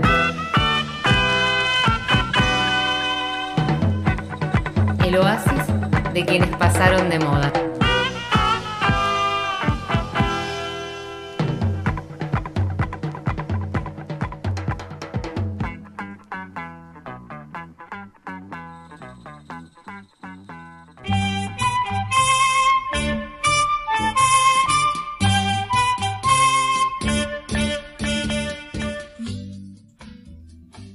Ahora sí estamos de vuelta en No es tan grave. Les recuerdo que yo no me encuentro en el barrio Montserrat, sino que me encuentro en las instalaciones del grupo Grave. En este momento seguimos vacunando a los ancianes, a los adultos mayores que siguen haciendo fila y la verdad que Horacio Rodríguez Larreta no se presenta, pero sí Diego Santilli que sigue sirviendo agua a cada uno de ellos porque la verdad que está desesperado, ya que solamente TN es el medio que no, que no está televisando esto, estas vacunaciones que la verdad que ya son un escándalo. Pero bueno, mientras... Santilli, tipo- perdón, Sí. Santilli sería la reta de, de, de la reta, digamos, lo que San- fue la reta a Macri, sería Santi como, je- como jefe de gobierno. Y sería, hablando, ¿no? sería darle mucho crédito para mí a, a Diego Santilli en lo que es la gestión, compararlo con, con la reta, que la verdad que la reta ha fallado en lo que es esta gestión, porque la verdad que yo estoy acá eh, saltando eh, ancianes que, que se desmayaron, ¿no? Como se desmayaron hoy en el Luna Park, se Mm. desmayan en, ahora en la instalación del grupo grave. Cuando los tipos venían a buscar vida, se encontraron con la, la propia muerte, ¿no? Eh, Así que bueno. Santilli, recordemos también un gran escritor de libros infantiles. Ah, mira Sin vos. dudas. Mira vos. Por ahí como, ¿no? como, como ser político, como bicho político, es un gran escritor de libros infantiles. Bueno, Y puede un reconocido hincha de River también. Qué raro. Sí, claro, bueno, ha querido sumergirse a la política desde allí. Pero bueno, para ahora estamos en algo más agradable, que son las cartas de lectores que me siguen llegando a mi casa, esas cartas en papel. Pero bueno, lo más lindo viene del lado de la internet, ¿no? Que, que ahora Pau nos va a refrescar. ¿Qué mensajitos nos dejaron en nuestra cuenta de Instagram en No es tan grave OK? Claro, porque nos modernizamos, llegamos al siglo XXI, caminando tranquilites. Y bueno, por supuesto, dejamos nuestra caja de preguntas como lo hacemos siempre. eh, y llegaron, llegaron mensajes muy interesantes. Por ejemplo, JP Rodríguez Mora nos dice: a ver. Accionista dice, desde el no- extranjero, ¿no? Accionista Bueno. del extranjero. Sí, sí, sí, le mandamos un saludo. Este, dice, no voy a poder. Mentira, leo de vuelta, ¿eh? Sí. No voy a poder ir al supermercado escuchándolos hoy. Dos puntos, paréntesis abierto, que sería una carita triste. Y lo que pasa es que está escrito en catalán, ¿viste? Está escrito en Está catalán. escrito en- él, él ya ha asumido el idioma. Claro, él ya asumió el idioma y con todos los símbolos de- del catalán, ¿no? Porque bueno, viene del extranjero. Nuestros respetos a- al hombre, al accionista del grupo Grave, Juan Pablo Rodríguez Mora, que bueno, no le ha ido del todo bien en el último encuentro con el Club Boca Juniors. Pero bueno, si quiere encontrar consuelo con este eh, hermoso programa eh, que lo va a entretener, ténganos paciencia que va a tener su programa eh, bien calentito para que lo escuche, ¿no? Y es importante Claro que sí. destacar también, Joaquín, que eh, en definitiva, Juan Pablo no pudo escuchar nuestro programa el día lunes, porque a partir del inicio de esta nueva temporada, ustedes pueden escuchar la gala de presentación de esta temporada, que no es una nueva, es la que venía del verano, pero bueno, febrero ya terminó. Vamos a empezar a publicar los programas los días jueves. Queremos anunciarles oficialmente. Esto va a ser así. Los días jueves por la tarde ustedes van a poder escuchar el programa recién fresquito, recién sacado del horno, que no es tan grave. Y bueno, los de los lunes ya no, ya no serán posibles, ¿sí? Porque en marzo que, empieza el año, digamos la verdad. Claro, en marzo empieza el año, ya los días Empiezan lunes las son para otra clases. cosa. Empiezan Los las chicos, clases. los chicos vuelven al colegio, ¿eh? hay que levantarse temprano y la verdad que los lunes nos dan muchísima paja. Muy bien, sigo.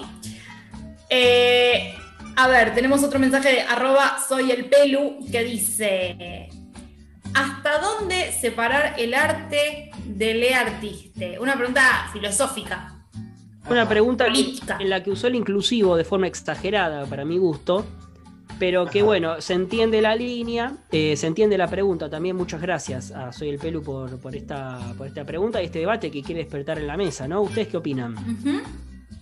Bueno, para mí es importante, como decíamos en la columna de recién, eh, no separar la obra del artista, sino tal vez lograr una síntesis, una revisión completa, saber lo que está mal y no soslayarlo, y saber lo que está bien también y tampoco soslayarlo. Yo creo que es la manera más justa, no para con el artista, sino para con uno de poder disfrutar una obra de arte sin tanto prurito que, como decía antes, si lo querés, lo tenés. Una, una respuesta muy Alberto, la, la de usted, ¿eh? discúlpeme, pero la verdad que ¿Por ahí amasó, amasó una, una, una masa tibia, no una masa... Me gusta lo de masa, Poco. me gustó lo de masa. Claro, viste, viene todo por el centro lo, lo de usted. No, yo en mi opinión he dejado de escuchar muchos artistas cuando venían de la mano de, de violaciones, eh, de atropellos, de violencia, que son las violaciones claramente.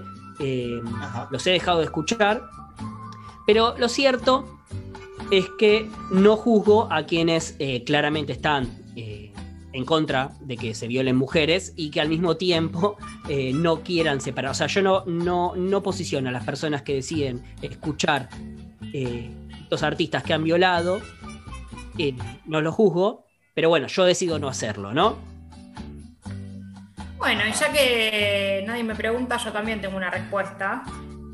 Eh, y a, riesgo de que me acusen de tibia también, Ajá. quiero decir que para mí tanto la cultura de la cancelación como el hacerse los boludos es caer en reduccionismos bastante peligrosos, ¿no? Entonces, eh, sí entiendo que por ahí a nivel eh, macro es muy fácil, ¿no? Decir y sancionar este, livianamente qué hacer en caso de determinada situación por parte de un artista, pero después la realidad es que a la hora de une, ¿no? Con su conciencia y con el encuentro con esa obra o con, o con eso que nos dejan, bueno, es muy distinto, ¿no?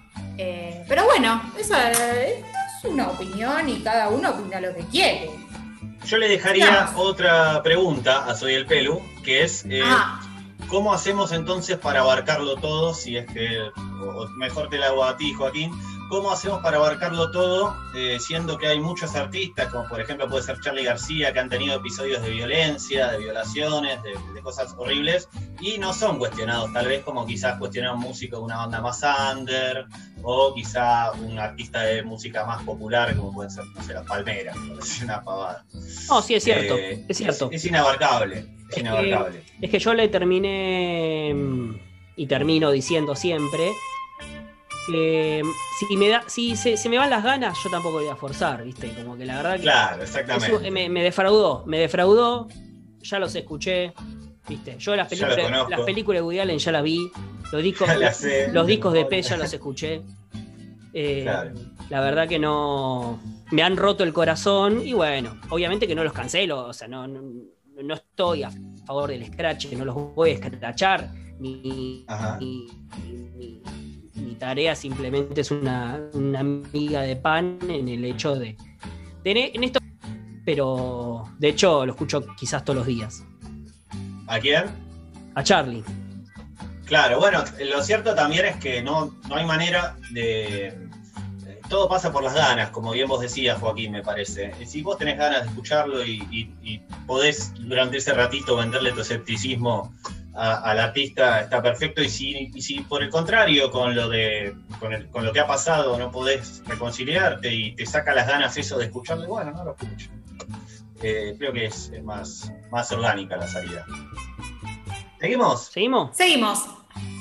Eh, una J de playa dice, arroba una J de playa, dice, soy un adulto mayor de Cava y estoy en la fila aún. Debe ser una persona que se encuentra por allá. Sí, sí, habrá sido uno de acá desesperado, habrá mandado un mensaje. Que tiene Instagram. Sí, sí, claro. Y, unos buenos 4G, ¿no? Unos buenos 4G. Seguimos. Sí. RRPP dice, arroba RRPP dice, hablen del 7 a 1 y yo voy a decir una sola cosa, teniendo un accionista acá. Belezano. Que no va a estar contento, que no va a estar contento con que charlemos de esto, me parece que por respeto a quienes, por, digamos, la persona que dijo esto, arroba RRPP, si vos querés que nosotros hablemos de esto porque te satisface, eh, manda café manda cafecito y nosotros, bueno, nosotros respondemos a intereses puramente económicos, esto hay que blanquearlo también. Manda café, café, que nosotros acomodamos la, editorial y la agenda periodística de, en cuestión. Y no, claro, me parece que lo del 7 a 1, en respuesta al oyente, se ha visto en la cancha y no queda más que hacer. Y ya ha estado, ha, estado mencionado por Joaquín y además eh, Hermes Cromo nos ha enseñado que, como bien decían mis compañeros, eh, nos vamos a acomodar a las intenciones y a los gustos de cada inversionista y vamos a, responder a sus demandas, sin dudas. Simplemente tienen que enviar un cafecito, que bien pueden encontrar el link en la bio de arroba no es tan grave. Y por supuesto, cuanto más cafecito manden, mejor vamos a hablar de ustedes. Más los vamos a querer. Bueno, espectacular. Tenemos cartas de lectores, ¿no? Facu, ¿tenés alguna voz por ahí? Exactamente, sí, sí. Yo acá tengo la primera carta que llega, la primera carta que ha llegado de Federico Alcorta, que nos dice, escuché el programa mientras esperaba para vacunarme.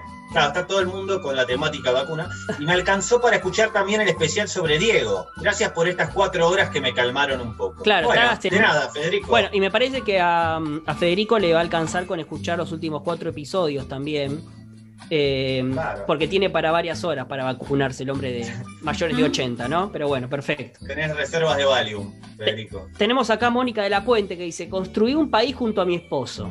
Un país que me tiene marginada viviendo de rentas. Oculta del Estado debiendo impuestos. Escondida de los trabajadores que despedí sin causa ni indemnización. Reconozcan a la gente que sostiene este país. No nos callarán. Viva el Uruguay. Claro, quedó de, los empresarios. Quedó de aquel lado. Claro. Quedó los, aquellos empresarios que, bueno, sostienen esta clandestinidad en el Uruguay porque, bueno, hay un Estado que los está persiguiendo y, bueno, ellos están en esa, en esa riqueza digna, ¿no? En la que viven. Nuestra solidaridad con Mónica, entonces. ¿Qué más? Rodolfo Carnicova Corral. Carnicova Corral, el, tremendo. Dice, es maravilloso poder ir de compras a la cancha de San Lorenzo. Que Tinelli siga esta vuelta a Buedo, vale la pena. Siga así esta vuelta a Buedo, vale la pena. Aguante el pensamiento cuervo, aguante precios cuidados. Claro, lo que no le informaron a Rodolfo es que el, estadio, el estadio está por construirse, el supermercado ya cerró, Rodolfo. Usted va a tener que encontrar otro supermercado, ya que se ha reivindicado la causa de un club eh, de barrio, por qué no decirlo, este, de acuerdo a lo que la dictadura le quitó. Digamos, yo no, escucho muchos chistes sobre papel prensa, así que no permitiría pasar tampoco un papel, o mejor dicho, un chiste sobre la cancha de San Lorenzo. No, por supuesto. Lo que pasa es que el hombre se habrá, se habrá equivocado porque tanto, tanto vuelta a Boedo que bueno, seguimos ahí. No, tantos años, aparte de injusticia, de, la dictadura, eh, acortando sueños, este, sepultando la posibilidad de, generaciones de familias que no han podido ir al gasómetro por eh, orden de cachiatores. así que eso es lo que está reivindicando cualquiera que haga un chiste sobre el estadio de San Lorenzo. bueno, perfecto. Estás con la dictadura, diría la, la buena Eve, ¿no? Tal cual. Si decís Carrefour, estás con la dictadura. El manco de José Cepaz. No sé si esta carta va a llegarles, ya que tuve que dictarla a mi asesor analfabeto. Quería agradecerle al señor Cromo por haberme ayudado económicamente durante los 70. Desde ya muchas gracias. Tremendo. ¿Desde, sus 70 años o desde los años 70? Desde los años 70. Ah. Desde, digamos, la década, entendí yo. Ah, habrá que ver a qué se dedicaba el manco. El Banco Paz, no, el manco de José C. Paz. Hay que ver a, qué se dedicaba. Bueno, el Kia de. No sé, pero todo lo que es accesibilidad, digamos, paupérrimo. Claro. El, Kia de, el Kia de Bariloche, que ya es bastante conocido entre nosotros, en esta sección, amigo de la casa y de esta sección, ¿no? Dice, empieza con una exclamación, ¿no? Rosso. Muy bueno el especial de Néstor. Gracias, gracias, Kia. Ahora estoy eh, rondando por tu ciudad, por tu barrio, ya que vos. Mierda ando mirando un poco para atrás. Epa, bueno, viene con una amenaza. Ah, termina una amenaza, digamos. Pero esto está, chequeado que, está chequeado que está acá. Mira, ayer me, llegó a mi WhatsApp de un número desconocido la palabra amigo eh, con una eh, geolocalización de esas que se comparten por WhatsApp y figuraba mi barrio. Así que de, alguna manera, si es él, voy a arreglar para, no sé, por lo menos a la distancia poder saludarnos. Bueno, entonces lo vas a ver. Vas a eh, infringir la, cuarentena, sí con él y no, conmigo, por ejemplo. No, no, yo digo, si, el tipo me, ataja cuando yo No con Pau, sí con el Kia. No con Pau, sí. Mirá que sos hijo, mirá que sos hijo de la mierda, eh. En definitiva, ustedes piensen que lo del Kia van a ser cinco segundos, tampoco es que va vamos a poder violar la cuarentena para saludar a un fan. Bueno, no, es de mala onda, ¿no? Confío, confío en tu conviviente para que esos cinco segundos sean reales y no me, no, me traicionen, ¿no? No, no, eso, eso, es así, por favor. Bueno, sin más, vamos a ir finalizando esta bella sección de las cartas de lectores. Pero primero, claro, vamos a escuchar eh, una, canción muy hermosa de Leandro Lacerna, Oscilador.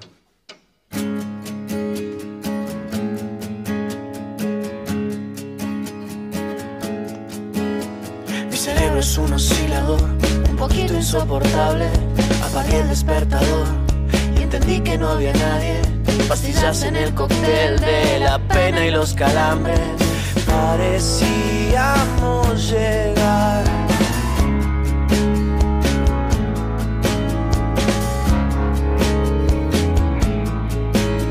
Suena fuerte un bandoneón, lastimándome la carne.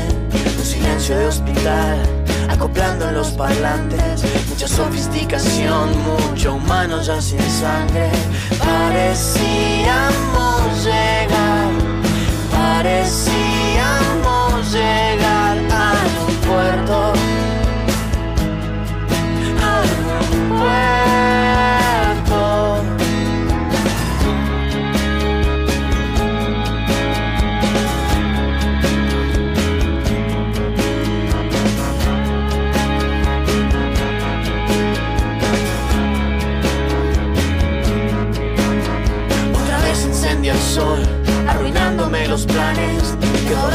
arrollador sea casa y calme el hambre. Cuánto dura una canción, cuánto duran los calmantes. Parecíamos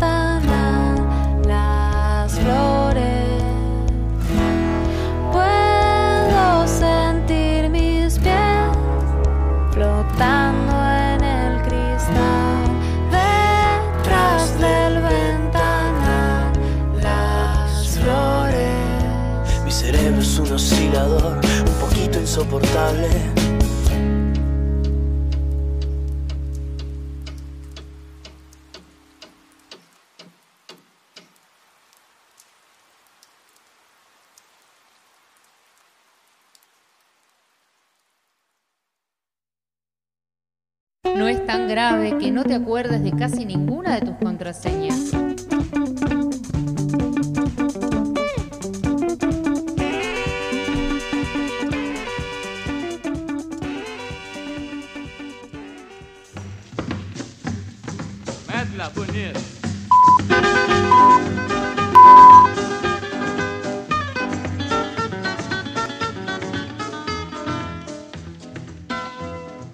Ese sonido maravilloso nos dice que, claro, que empiezan las noticias de ayer, ¿no? Esas noticias pasadas, que bueno, que la dinámica diaria no, nos atraviesa, no, no- nos perfora.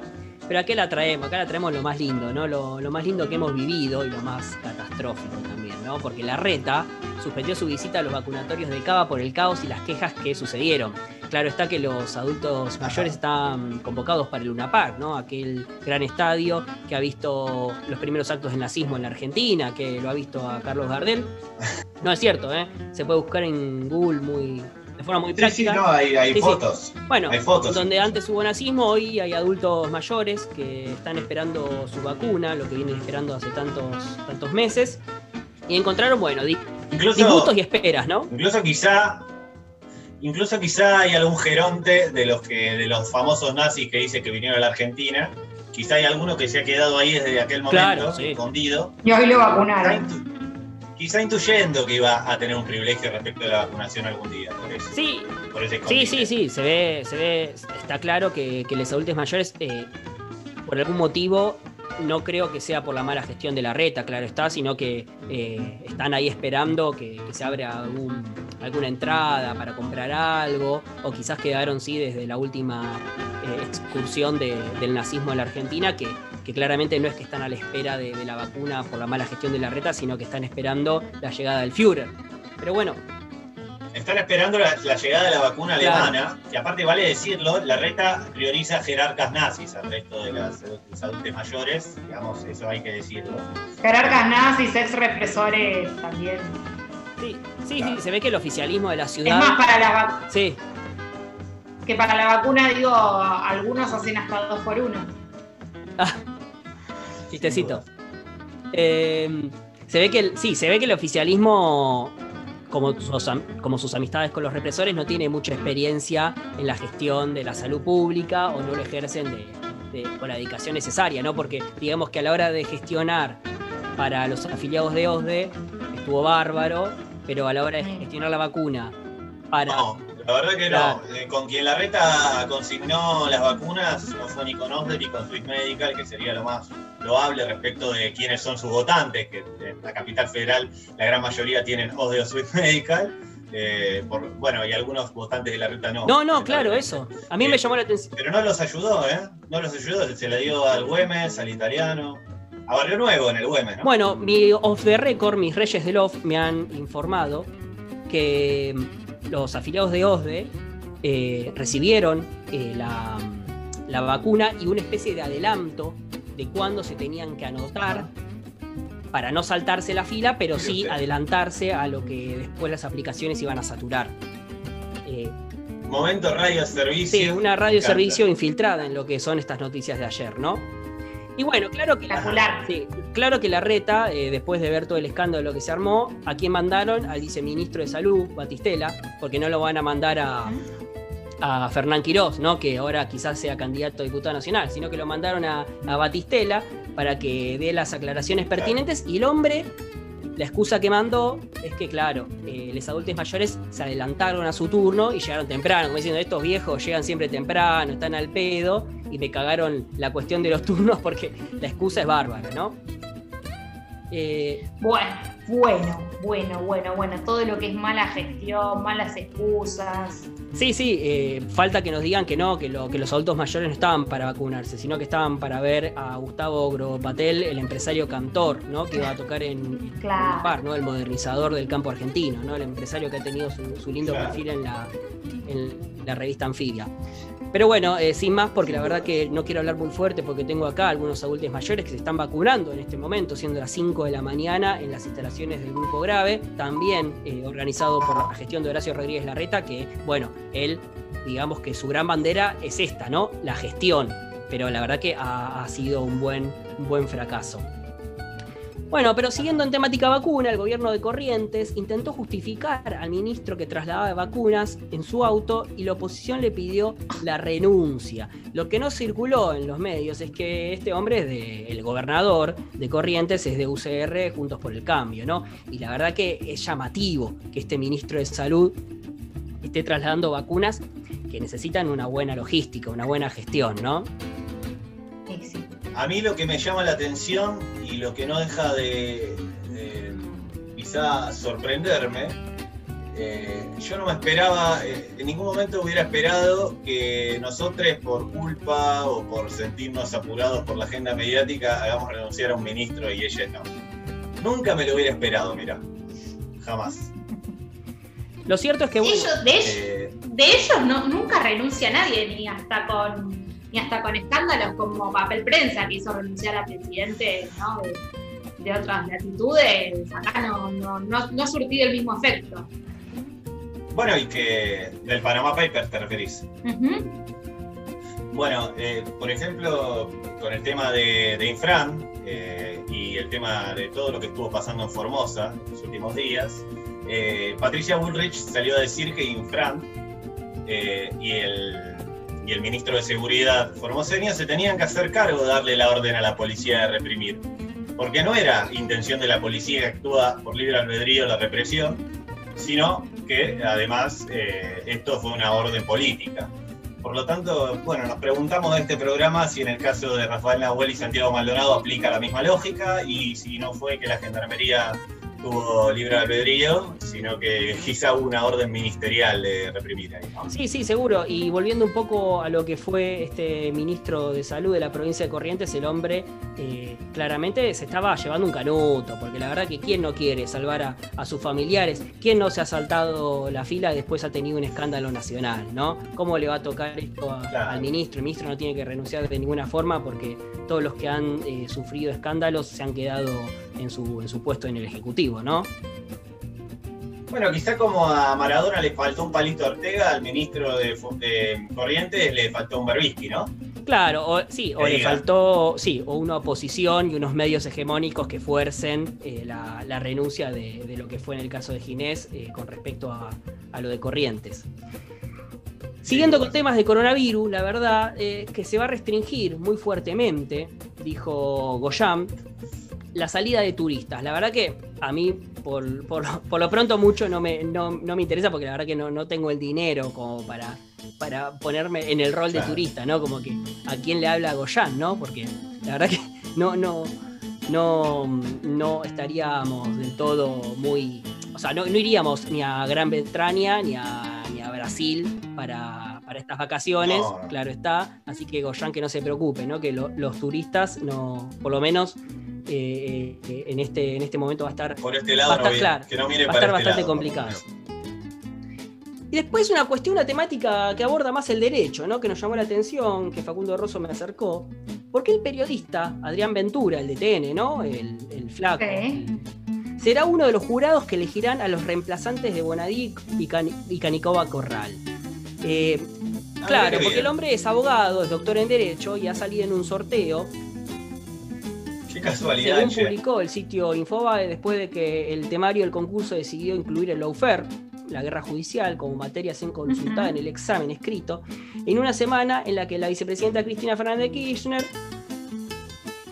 eh, denunció, bueno, con respecto al lawfare, y digamos que este hombre, Adrián Ventura, sería como una especie de asesor frente a lo que eh, va a asumir el próximo juez, como que van a incluir esa temática en el concurso. Lo cierto es que Adrián Ventura no, no fue, digamos, el, principal eh, crítico del lawfare, ni tampoco creo que él haya sido eh, muy amigo de, Lula da Silva cuando tuvo que relatar la, ese departamento, ese supuesto departamento que al final no, le, lo encontraba, ¿no?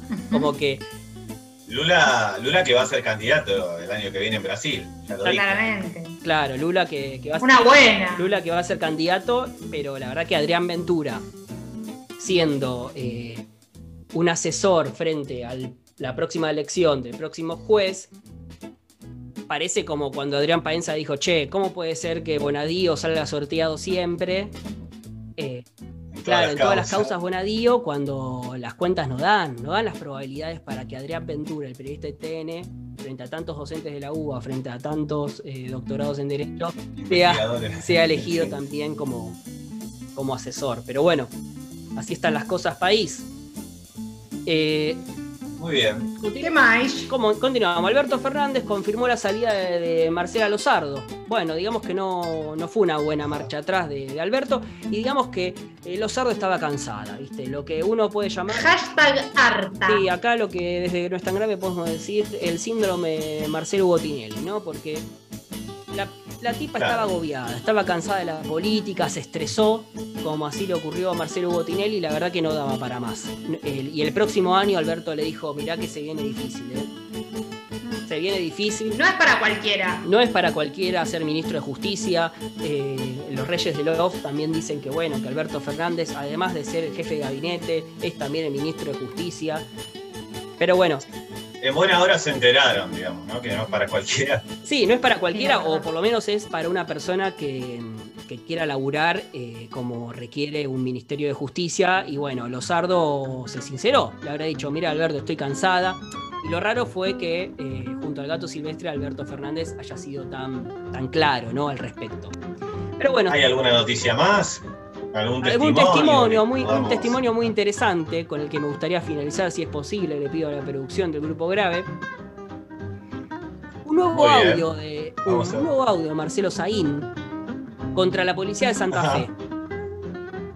Vamos a escucharlo. Vamos a escucharlo son todos santafesinos que se creen que no sé qué mierda son, los rosarinos se creen que son todo porteños, no se hablan entre sí, se, recelan, hablan eh, a espaldas barbaridad de uno del otro. No, o sea, como a mí me chupan un huevo todo, los rosarinos, los santafesinos, los de Reconquista, me chupan un huevo la verga, la chota, me la chupan todos. Creo que ustedes juegan en la primera D y yo juego en la primera A. Y te lo digo, vos ya soy un hijo de puta, un fanfarrón, un turro. No, negro, tengo muchos años de experiencia jugando en primera A. Ahora estoy en el vestuario de la primera D. Y son, son unos negros pueblerinos. Les chupan huevo lo que yo digo, hacen lo que se les antoja al forro del orto, a las 2 de la tarde están todos en la casa. Eh, eso es lo que yo pienso de todos ustedes. Es la visión santafesina pueblerina, o sea, una visión muy pedorra. Gracias a Dios que Dios atiende en la capital federal, porque si no este país sería Uganda, hermano. Porque si Dios atendiese en Santa Fe, estamos hundidos todos. ¿Qué es peor? A medida que escuchamos es cada vez peor. Tranqui. A mí lo que me perturba es que no dejó ni un solo rincón de toda su genitalia sin mandar a hacer lamido. Claro, bueno, aprovechó, ¿no? Aparte, no, se entiende si, si, el tipo está siendo redundante en su declaración o, si capaz cuenta con varios órganos genitales, entonces por lo tanto, este, por lo tanto, nada, bueno, en definitiva, qué sé yo, de, alguna manera, él eh, ya tiene muchos, digamos, y, lo que está haciendo es una enumeración y no una, redundancia. En definitiva, yo lo que quiero decir de este caso es que para mí este tipo tiene que ser el jefe, el candidato a jefe de gobierno. Es un desperdicio que esté como ministro de Seguridad en Santa Fe. Es un tipo que es un candidatazo que dice los días atiende en Buenos Aires, comiéndose una pizza en Guerrina. Ahí tenés el eslogan de campaña que acaba de tirar también Saín. Así que bueno, llamo a considerar la candidatura de Saín para jefe de gobierno 2023 en la ciudad de Buenos Aires y ver si de esa manera, cambiando un, candidato tal vez un poco tibio, un poco intelectual, por alguien un poco más picante, podemos desplazar a Rodríguez Larreta. Es lo que el porteño promedio quiere, ¿no? Entre, entre Horacio Rodríguez Larreta, que hace campaña en año de elecciones, eh, perjudicando a sus principales electores, como son los viejes, y Marcelo Saín, eh, diciendo lo que dice, la verdad que bueno, no sé con quién. No hay mucho que pensar. Nos tapó el agua. Está bien, nos tapó un poquito el agua. Bueno, vamos a escuchar quizás también a un rosarino, ¿no? Hablando un poco de Fe. Ajá. A Fito Páez, dos días en la vida.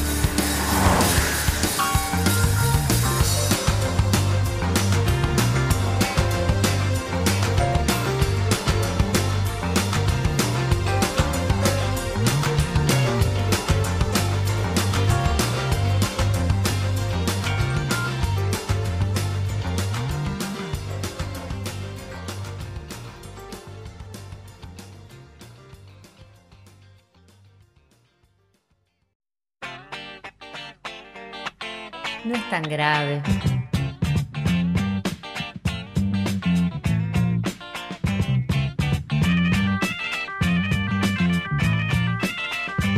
Con Paula Lucas, Joaquín Perelman y Facundo Rosso.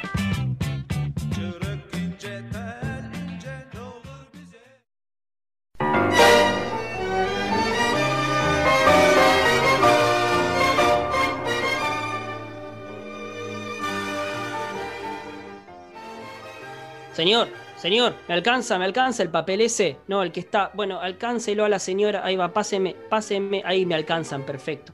Me alcanzan acá los adultos mayores esperando la vacuna. Me alcanzan lo que es el fax. El fax que llegó con el capítulo número 5 de la biografía de Hermes Cromo. Llegamos. ¿Te alcanzan? ¿Te alcanzan los adultos? Me alcanzan les adultes eh, lo que es la hoja, ¿no? La hoja, las cinco hojas. Ah, no es que ellos te alcanzan a vos. No, no, no me alcanza. Tengo suficientes No, adultos. sabes que me vengo corriendo muy de a poco con la silla y el micrófono, porque los adultos cada vez son más en las Claro, afueras. le de lo que sobran, es- digamos, más Claro. que le alcanzan. Le sobran. Sí, eh, sí, Claro. sí, sí, me, me- me están sobrando lo que son los, los adultos mayores que rodean ya tres cuadras a la redonda el- las instalaciones del grupo grave. Y bueno, me han facilitado. Le andan sobrando unos, unos adultos. Sí, sí, no, sí, sí, no me escupa, señora, se lo pido por favor, no, porque los tengo muy cerca. Aléjese, señora, por favor. Ahí va. Le pongan el barbijo. Que se pongan el barbijo, por favor, que es muy importante. Algunos han venido acompañados, otros no. Pero bueno, el capítulo número 5 de Hermes Cromo. Eh, ¿Quieren hacer un adelanto? De Bueno, podemos hacer un preview de on, ¿no? Sí. No sé si lo. Adelante. Recordemos que Cromo, eh, en el afán de conseguir el amor de Camila, la hija de Dale Nogare, que era el director de Primera Plana, quien lo había contratado, no tuvo mejor idea que arrojar un ladrillo contra el, contra el vidrio de la oficina de Dale Nogare, ya que él concebía que así se conseguía el amor de una persona que uno admira. Entonces, bueno, eso llevó a una anécdota con ella, pudieron lograr cierto acercamiento, podría decirse incluso que hubo hasta una especie de enamoramiento momentáneo, hasta que Cromo cra- Ujú. cae luego de un operativo moralidad eh, que corría por la época en la prisión. Digamos, nuestro querido CEO estuvo en Cana también, esto hay que decirlo y hoy vamos a hablar un poco de eso, me imagino. Cayó en cana Hermes Cromo, así que prosigo a continuar con la lectura. Capítulo número 5. La cárcel transformó a Hermes Cromo para siempre. Tuvo tiempo para estudiar teoría política y estrategias de comunicación. El encierro lo formó como un hombre experto en la pausa y la postura. Mientras todos se apuran en su enojo e indignación y cometen errores, Hermes se toma unos segundos y decide. El ejercicio diario y la cama de cemento le acomodaron la espalda. La postura de tu cuerpo es fundamental para conseguir lo que querés. Como te ven, te tratan, repetía Cromo y su risa retumbaba en todo el pabellón. Esa frase me suena de algún lado. pero- Sí, la verdad que sí. Sí, me parece, la habrá inventado él, ¿no? Porque sí, yo recuerdo que, bueno, es de los orígenes de Mirta Legrand, ¿no? Allá por los por Mm. el siglo XIX. De Camila, Si te ven mal. de Camila, Como tantos, sí. De, decime. como tantos inventos que le fueron sustraídos a Cromo. Algún día hablaremos de ello, pero es, es, eh, Cromo es famoso por ser un gran inventor que nunca pudo patentar nada porque siempre lo han estafado en ese, en ese trajín. Así que más adelante quizá hablaremos de eso en algún otro día. que eran de Hermes. De Camila de Nenogare, ¿no? Eh, la chica del capítulo anterior, no se supo más. De todos modos, pronto lo olvidó porque a los pocos meses encontró un nuevo amor, Olga. Bien. La hermana de su compañero de celda visitaba a Hermes una vez por mes. Para cumplir con Potrillo realizaban incontables visitas higiénicas. Bueno, bien por Hermes. ¿no? Bueno. Bien por Seis años. por Olga. Sí. sí, sí, bien por Olga. Seis años duró el injusto encierro de Hermes. Él mismo definía como un preso político de todos los gobiernos que lo mantuvieron como reo sin justa causa. Militares golpistas y peronistas, todos iguales, gritaba Cromo mientras hacía flexiones y leía Conducción Política de Juan Domingo Perón. Bueno. Ah, o sea, estaba en Se un estaba formando Hermes, se estaba formando en la cárcel. Estaba en una. Sí, Claro. sí, estaba, estaba en proceso de cambio, ¿no? Por Y aparte fin- algo medio del canista, ¿no? Esto de decir peronistas, militares, eran todo lo mismo, digamos, para él en ese momento, porque Claro, era un claro. preso político. Se considera, se, auto, se autopercibía un preso político, va. Sí, lo han defraudado. Claro. Por fin, una tarde de 1975, nuestro protagonista puede armar su bolso y recuperar su libertad. Al salir, el sol lo dejó ciego unos segundos, y cuando pudo volver a ver, se encontró con lo inevitable. Su soledad era total. Sin trabajo y sin más contención familiar que la que no podía esperar de su abuela Concha Felgueras, solo pudo acudir a su mentor, Claudio Potrillo. Claro. Claudio Potrillo, claro, el redactor de Primera Plana, ¿no? Sin dudas. Esperó Su cópola, digamos. Sí, mal, sí, sí. Sí, tenía una relación muy rara.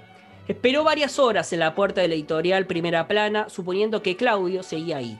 La gente pasaba y lo miraba. Cromo no sabía bien si se trataba de su aspecto o del estigma social. Poco importaba. Mm. Al caer la noche, Potrillo apareció. Lucía tal como Hermes lo recordaba, pero sin pelo. Cromo lo abordó de inmediato. Ya no era un joven escuálido de pelo corto y mirada perdida. Se había transformado en un hombre. El viejo editor se detuvo unos instantes y lo reconoció muy de a poco. El pelo largo de Hermes llevaba- llegaba al hombro. Tenía masa muscular y sus ojos claros se mantenían firmes. Hermes, ¿qué carajo? Estás muy cambiado. Pareces una persona centrada, que entiende lo que sucede a su alrededor. le gritó Claudio mientras le daba la mano y asentía con la cabeza.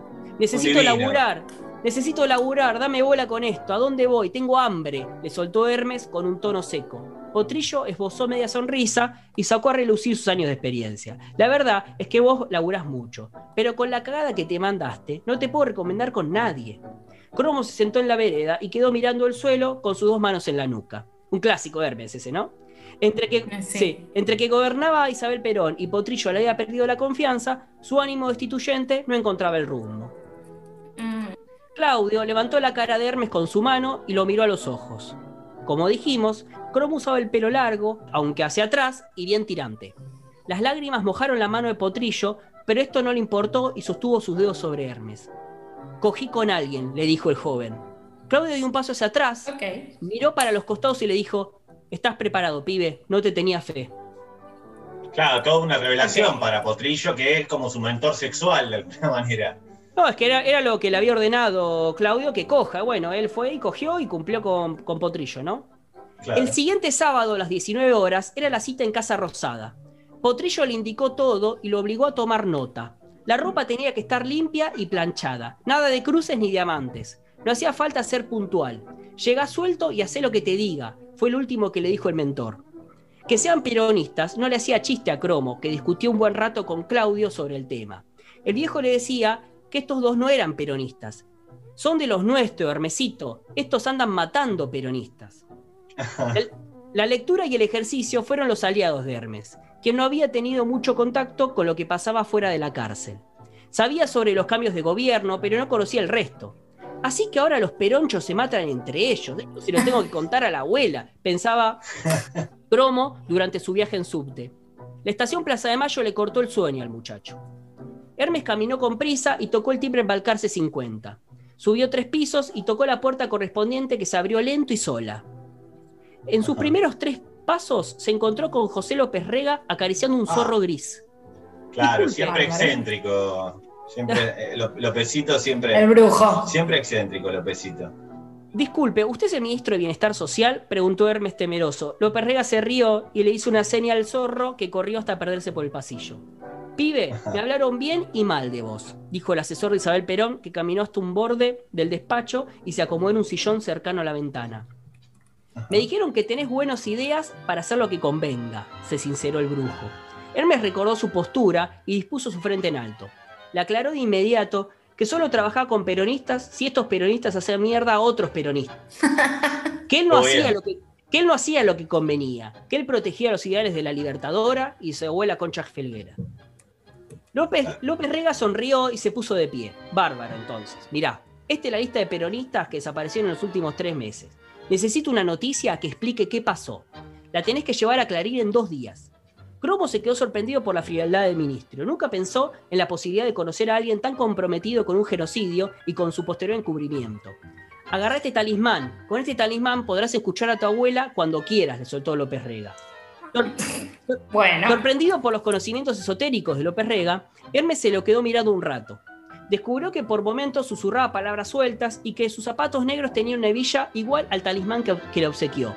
Rajá de acá, pibe, ¿qué carajo estás mirando? dijo el hombre. Cromo salió con prisa, ¿no? Que claro, que se quedó colgado bien, ¿no? Ah, aparte vale destacar que López Rega era astrólogo, ¿no? Hoy por hoy que está tan en boga la astrología, digamos, uno de sus colegas, uno de los colegas de tantos astrólogos que hay por dando vueltas por la faz de la Tierra, era José López Rega. Ya algún día se podría Ujú. abordar incluso.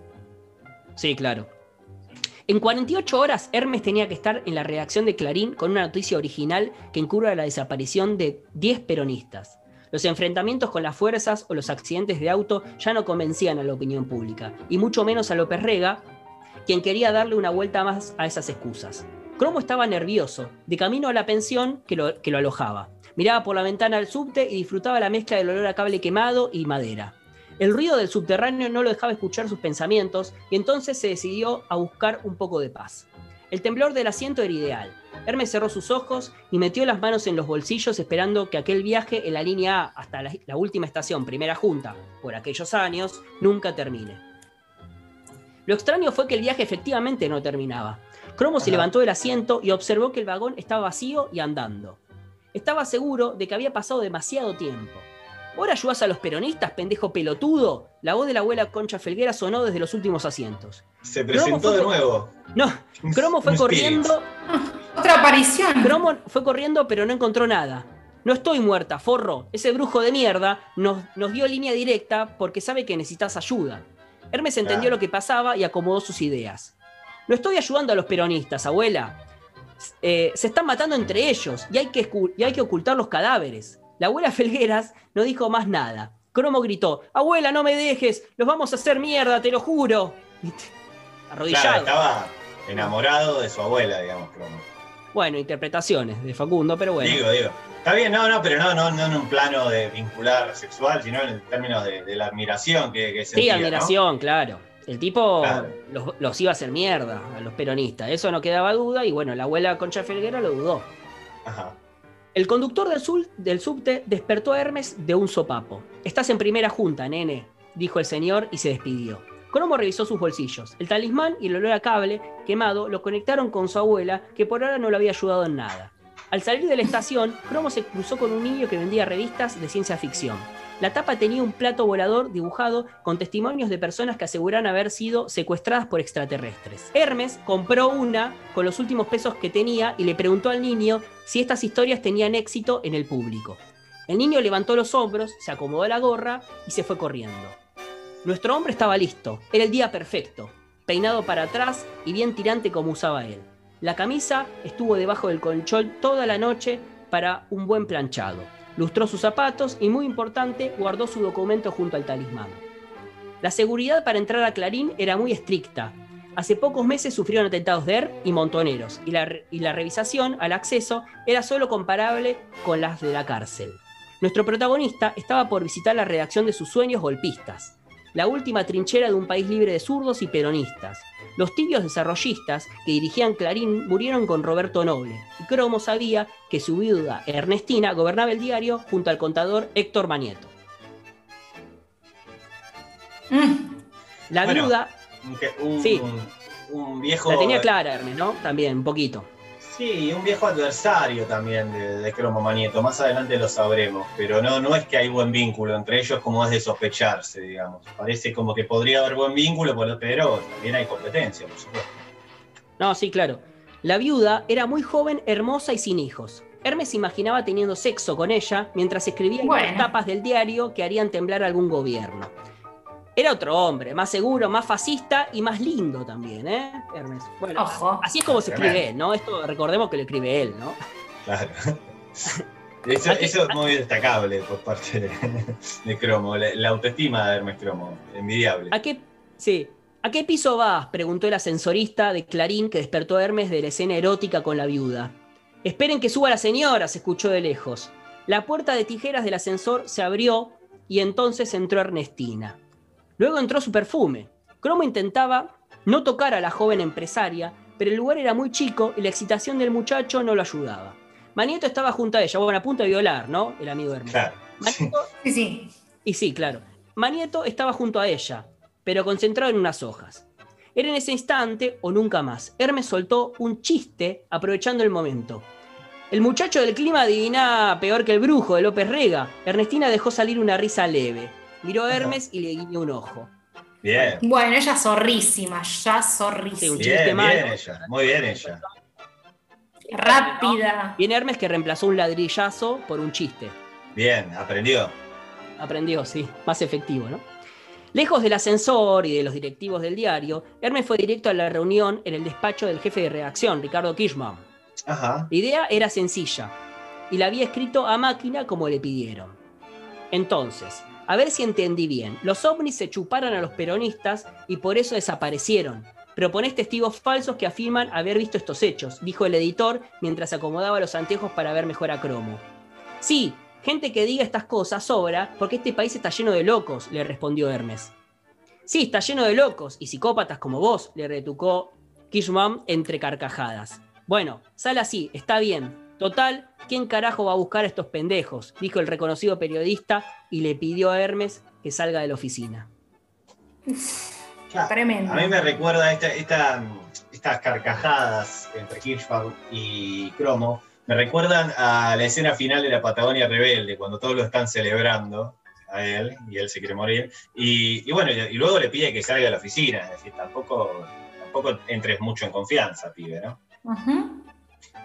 Sí, Bueno, la, idea, la idea de Hermes también bastante llamativa, ¿no? La de ocultar las desapariciones de personas con abducciones de ovnis, la verdad que un tanto polémica. La verdad que ha llegado a extremos de, de- de- de muy macabros. ¿no? Delirio. La- delirios y, y cuestiones macabras, ¿no? Del amigo Hermes. Muy bien. Entonces vamos a escuchar, mientras la intriga nos devora por lo que vaya a pasar con Hermes, cómo funcionó esta nota, si funcionó o no funcionó. eh, mientras vamos a escuchar entonces una canción que nuestro CEO nos ha enviado, para no perder la costumbre. Y en este caso eligió la canción de un músico muy, muy amigo del poder en general, y de Hermes en particular, que se trata de Andrés Calamaro, quien comparte con Cromo la simpatía por los emergentes partidos neofascistas europeos, la tauromaquia y la misoginia, digamos, ¿no? Tienen como muchos puntos en común Calamaro y Cromo.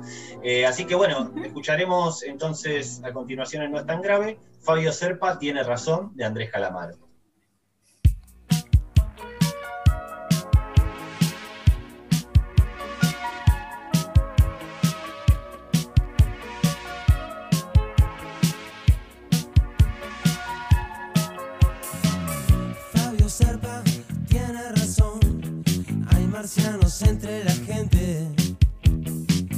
Sé qué quieren ni de dónde son, ni qué hacen aquí en la tierra. Pero de algo estoy seguro: que están copando el mundo a traición. Yo ya lo sabía de antes. Estoy pensando en una invasión y lo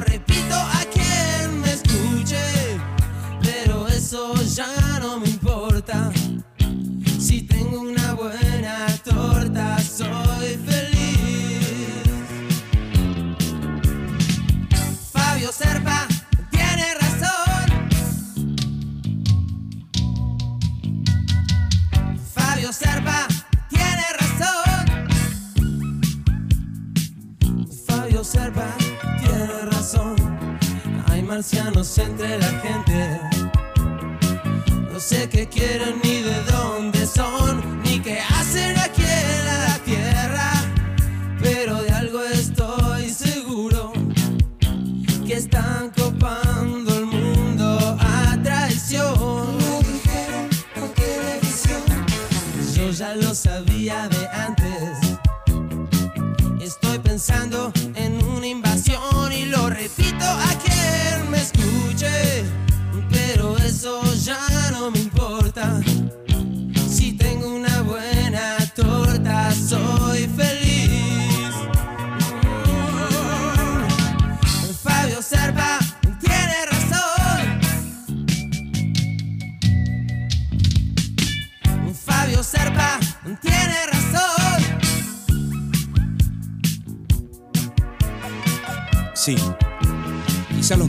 Sean como los humanos, donde hay buenos y hay malos.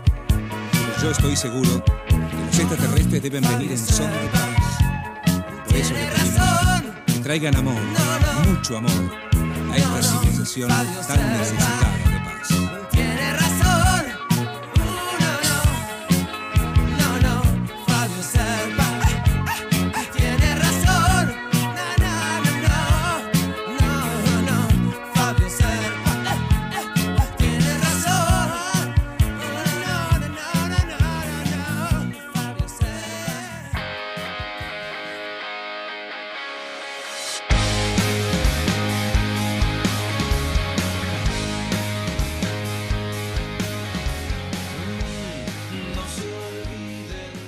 Ya nos despedimos de todos ustedes, de los ancianes que rodean el grupo grave con este pupo ya hecho agua que tengo. Pupo hecho agua. Ajá, ¿por qué? ¿Por qué el pupo hecho agua? Inundado de Es una sudor hermosa imagen con la que nos dejas. Ah, pero se ha, se ha puesto mm, nervioso por algo. ¿Por qué es que No, está- Hermes Cromo me hace transpirar. Ah, La verdad que hemos dejado todo, la verdad, en este capítulo número 5 y en todo el programa. Hemos dejado todo el estrés en un nuevo episodio No es tan grave de la mano de Hermes Cromo, claro está. Siempre, siempre de la mano de Hermes. Sí, es una gran edición que hemos tenido del capítulo, pero bueno, nos vamos a tener que ir despidiendo, me imagino, porque ya hemos Chau, estado chau. un rato largo, Hemos ¿no? estado Aquí adentro. ¿Ustedes qué? Cinco horas. ¿O ustedes no, tienen no, ganas me de me seguir? tengo que ir a bañar. Bueno, por lo que entiendo, el, el conductor Bueno, también. pues, ya son como Sí, las sí. 7 de la mañana, Joaquín tiene que seguir vacunando gente, yo tengo que seguir preguntándole aquí a los docentes del Hospital Álvarez eh, cuál es su postura ideológica, entonces me parece que es un gran momento para cerrar, ¿no? Pero bueno, en definitiva, los dejamos aquí luego de una hermosa emisión de No es tan grave.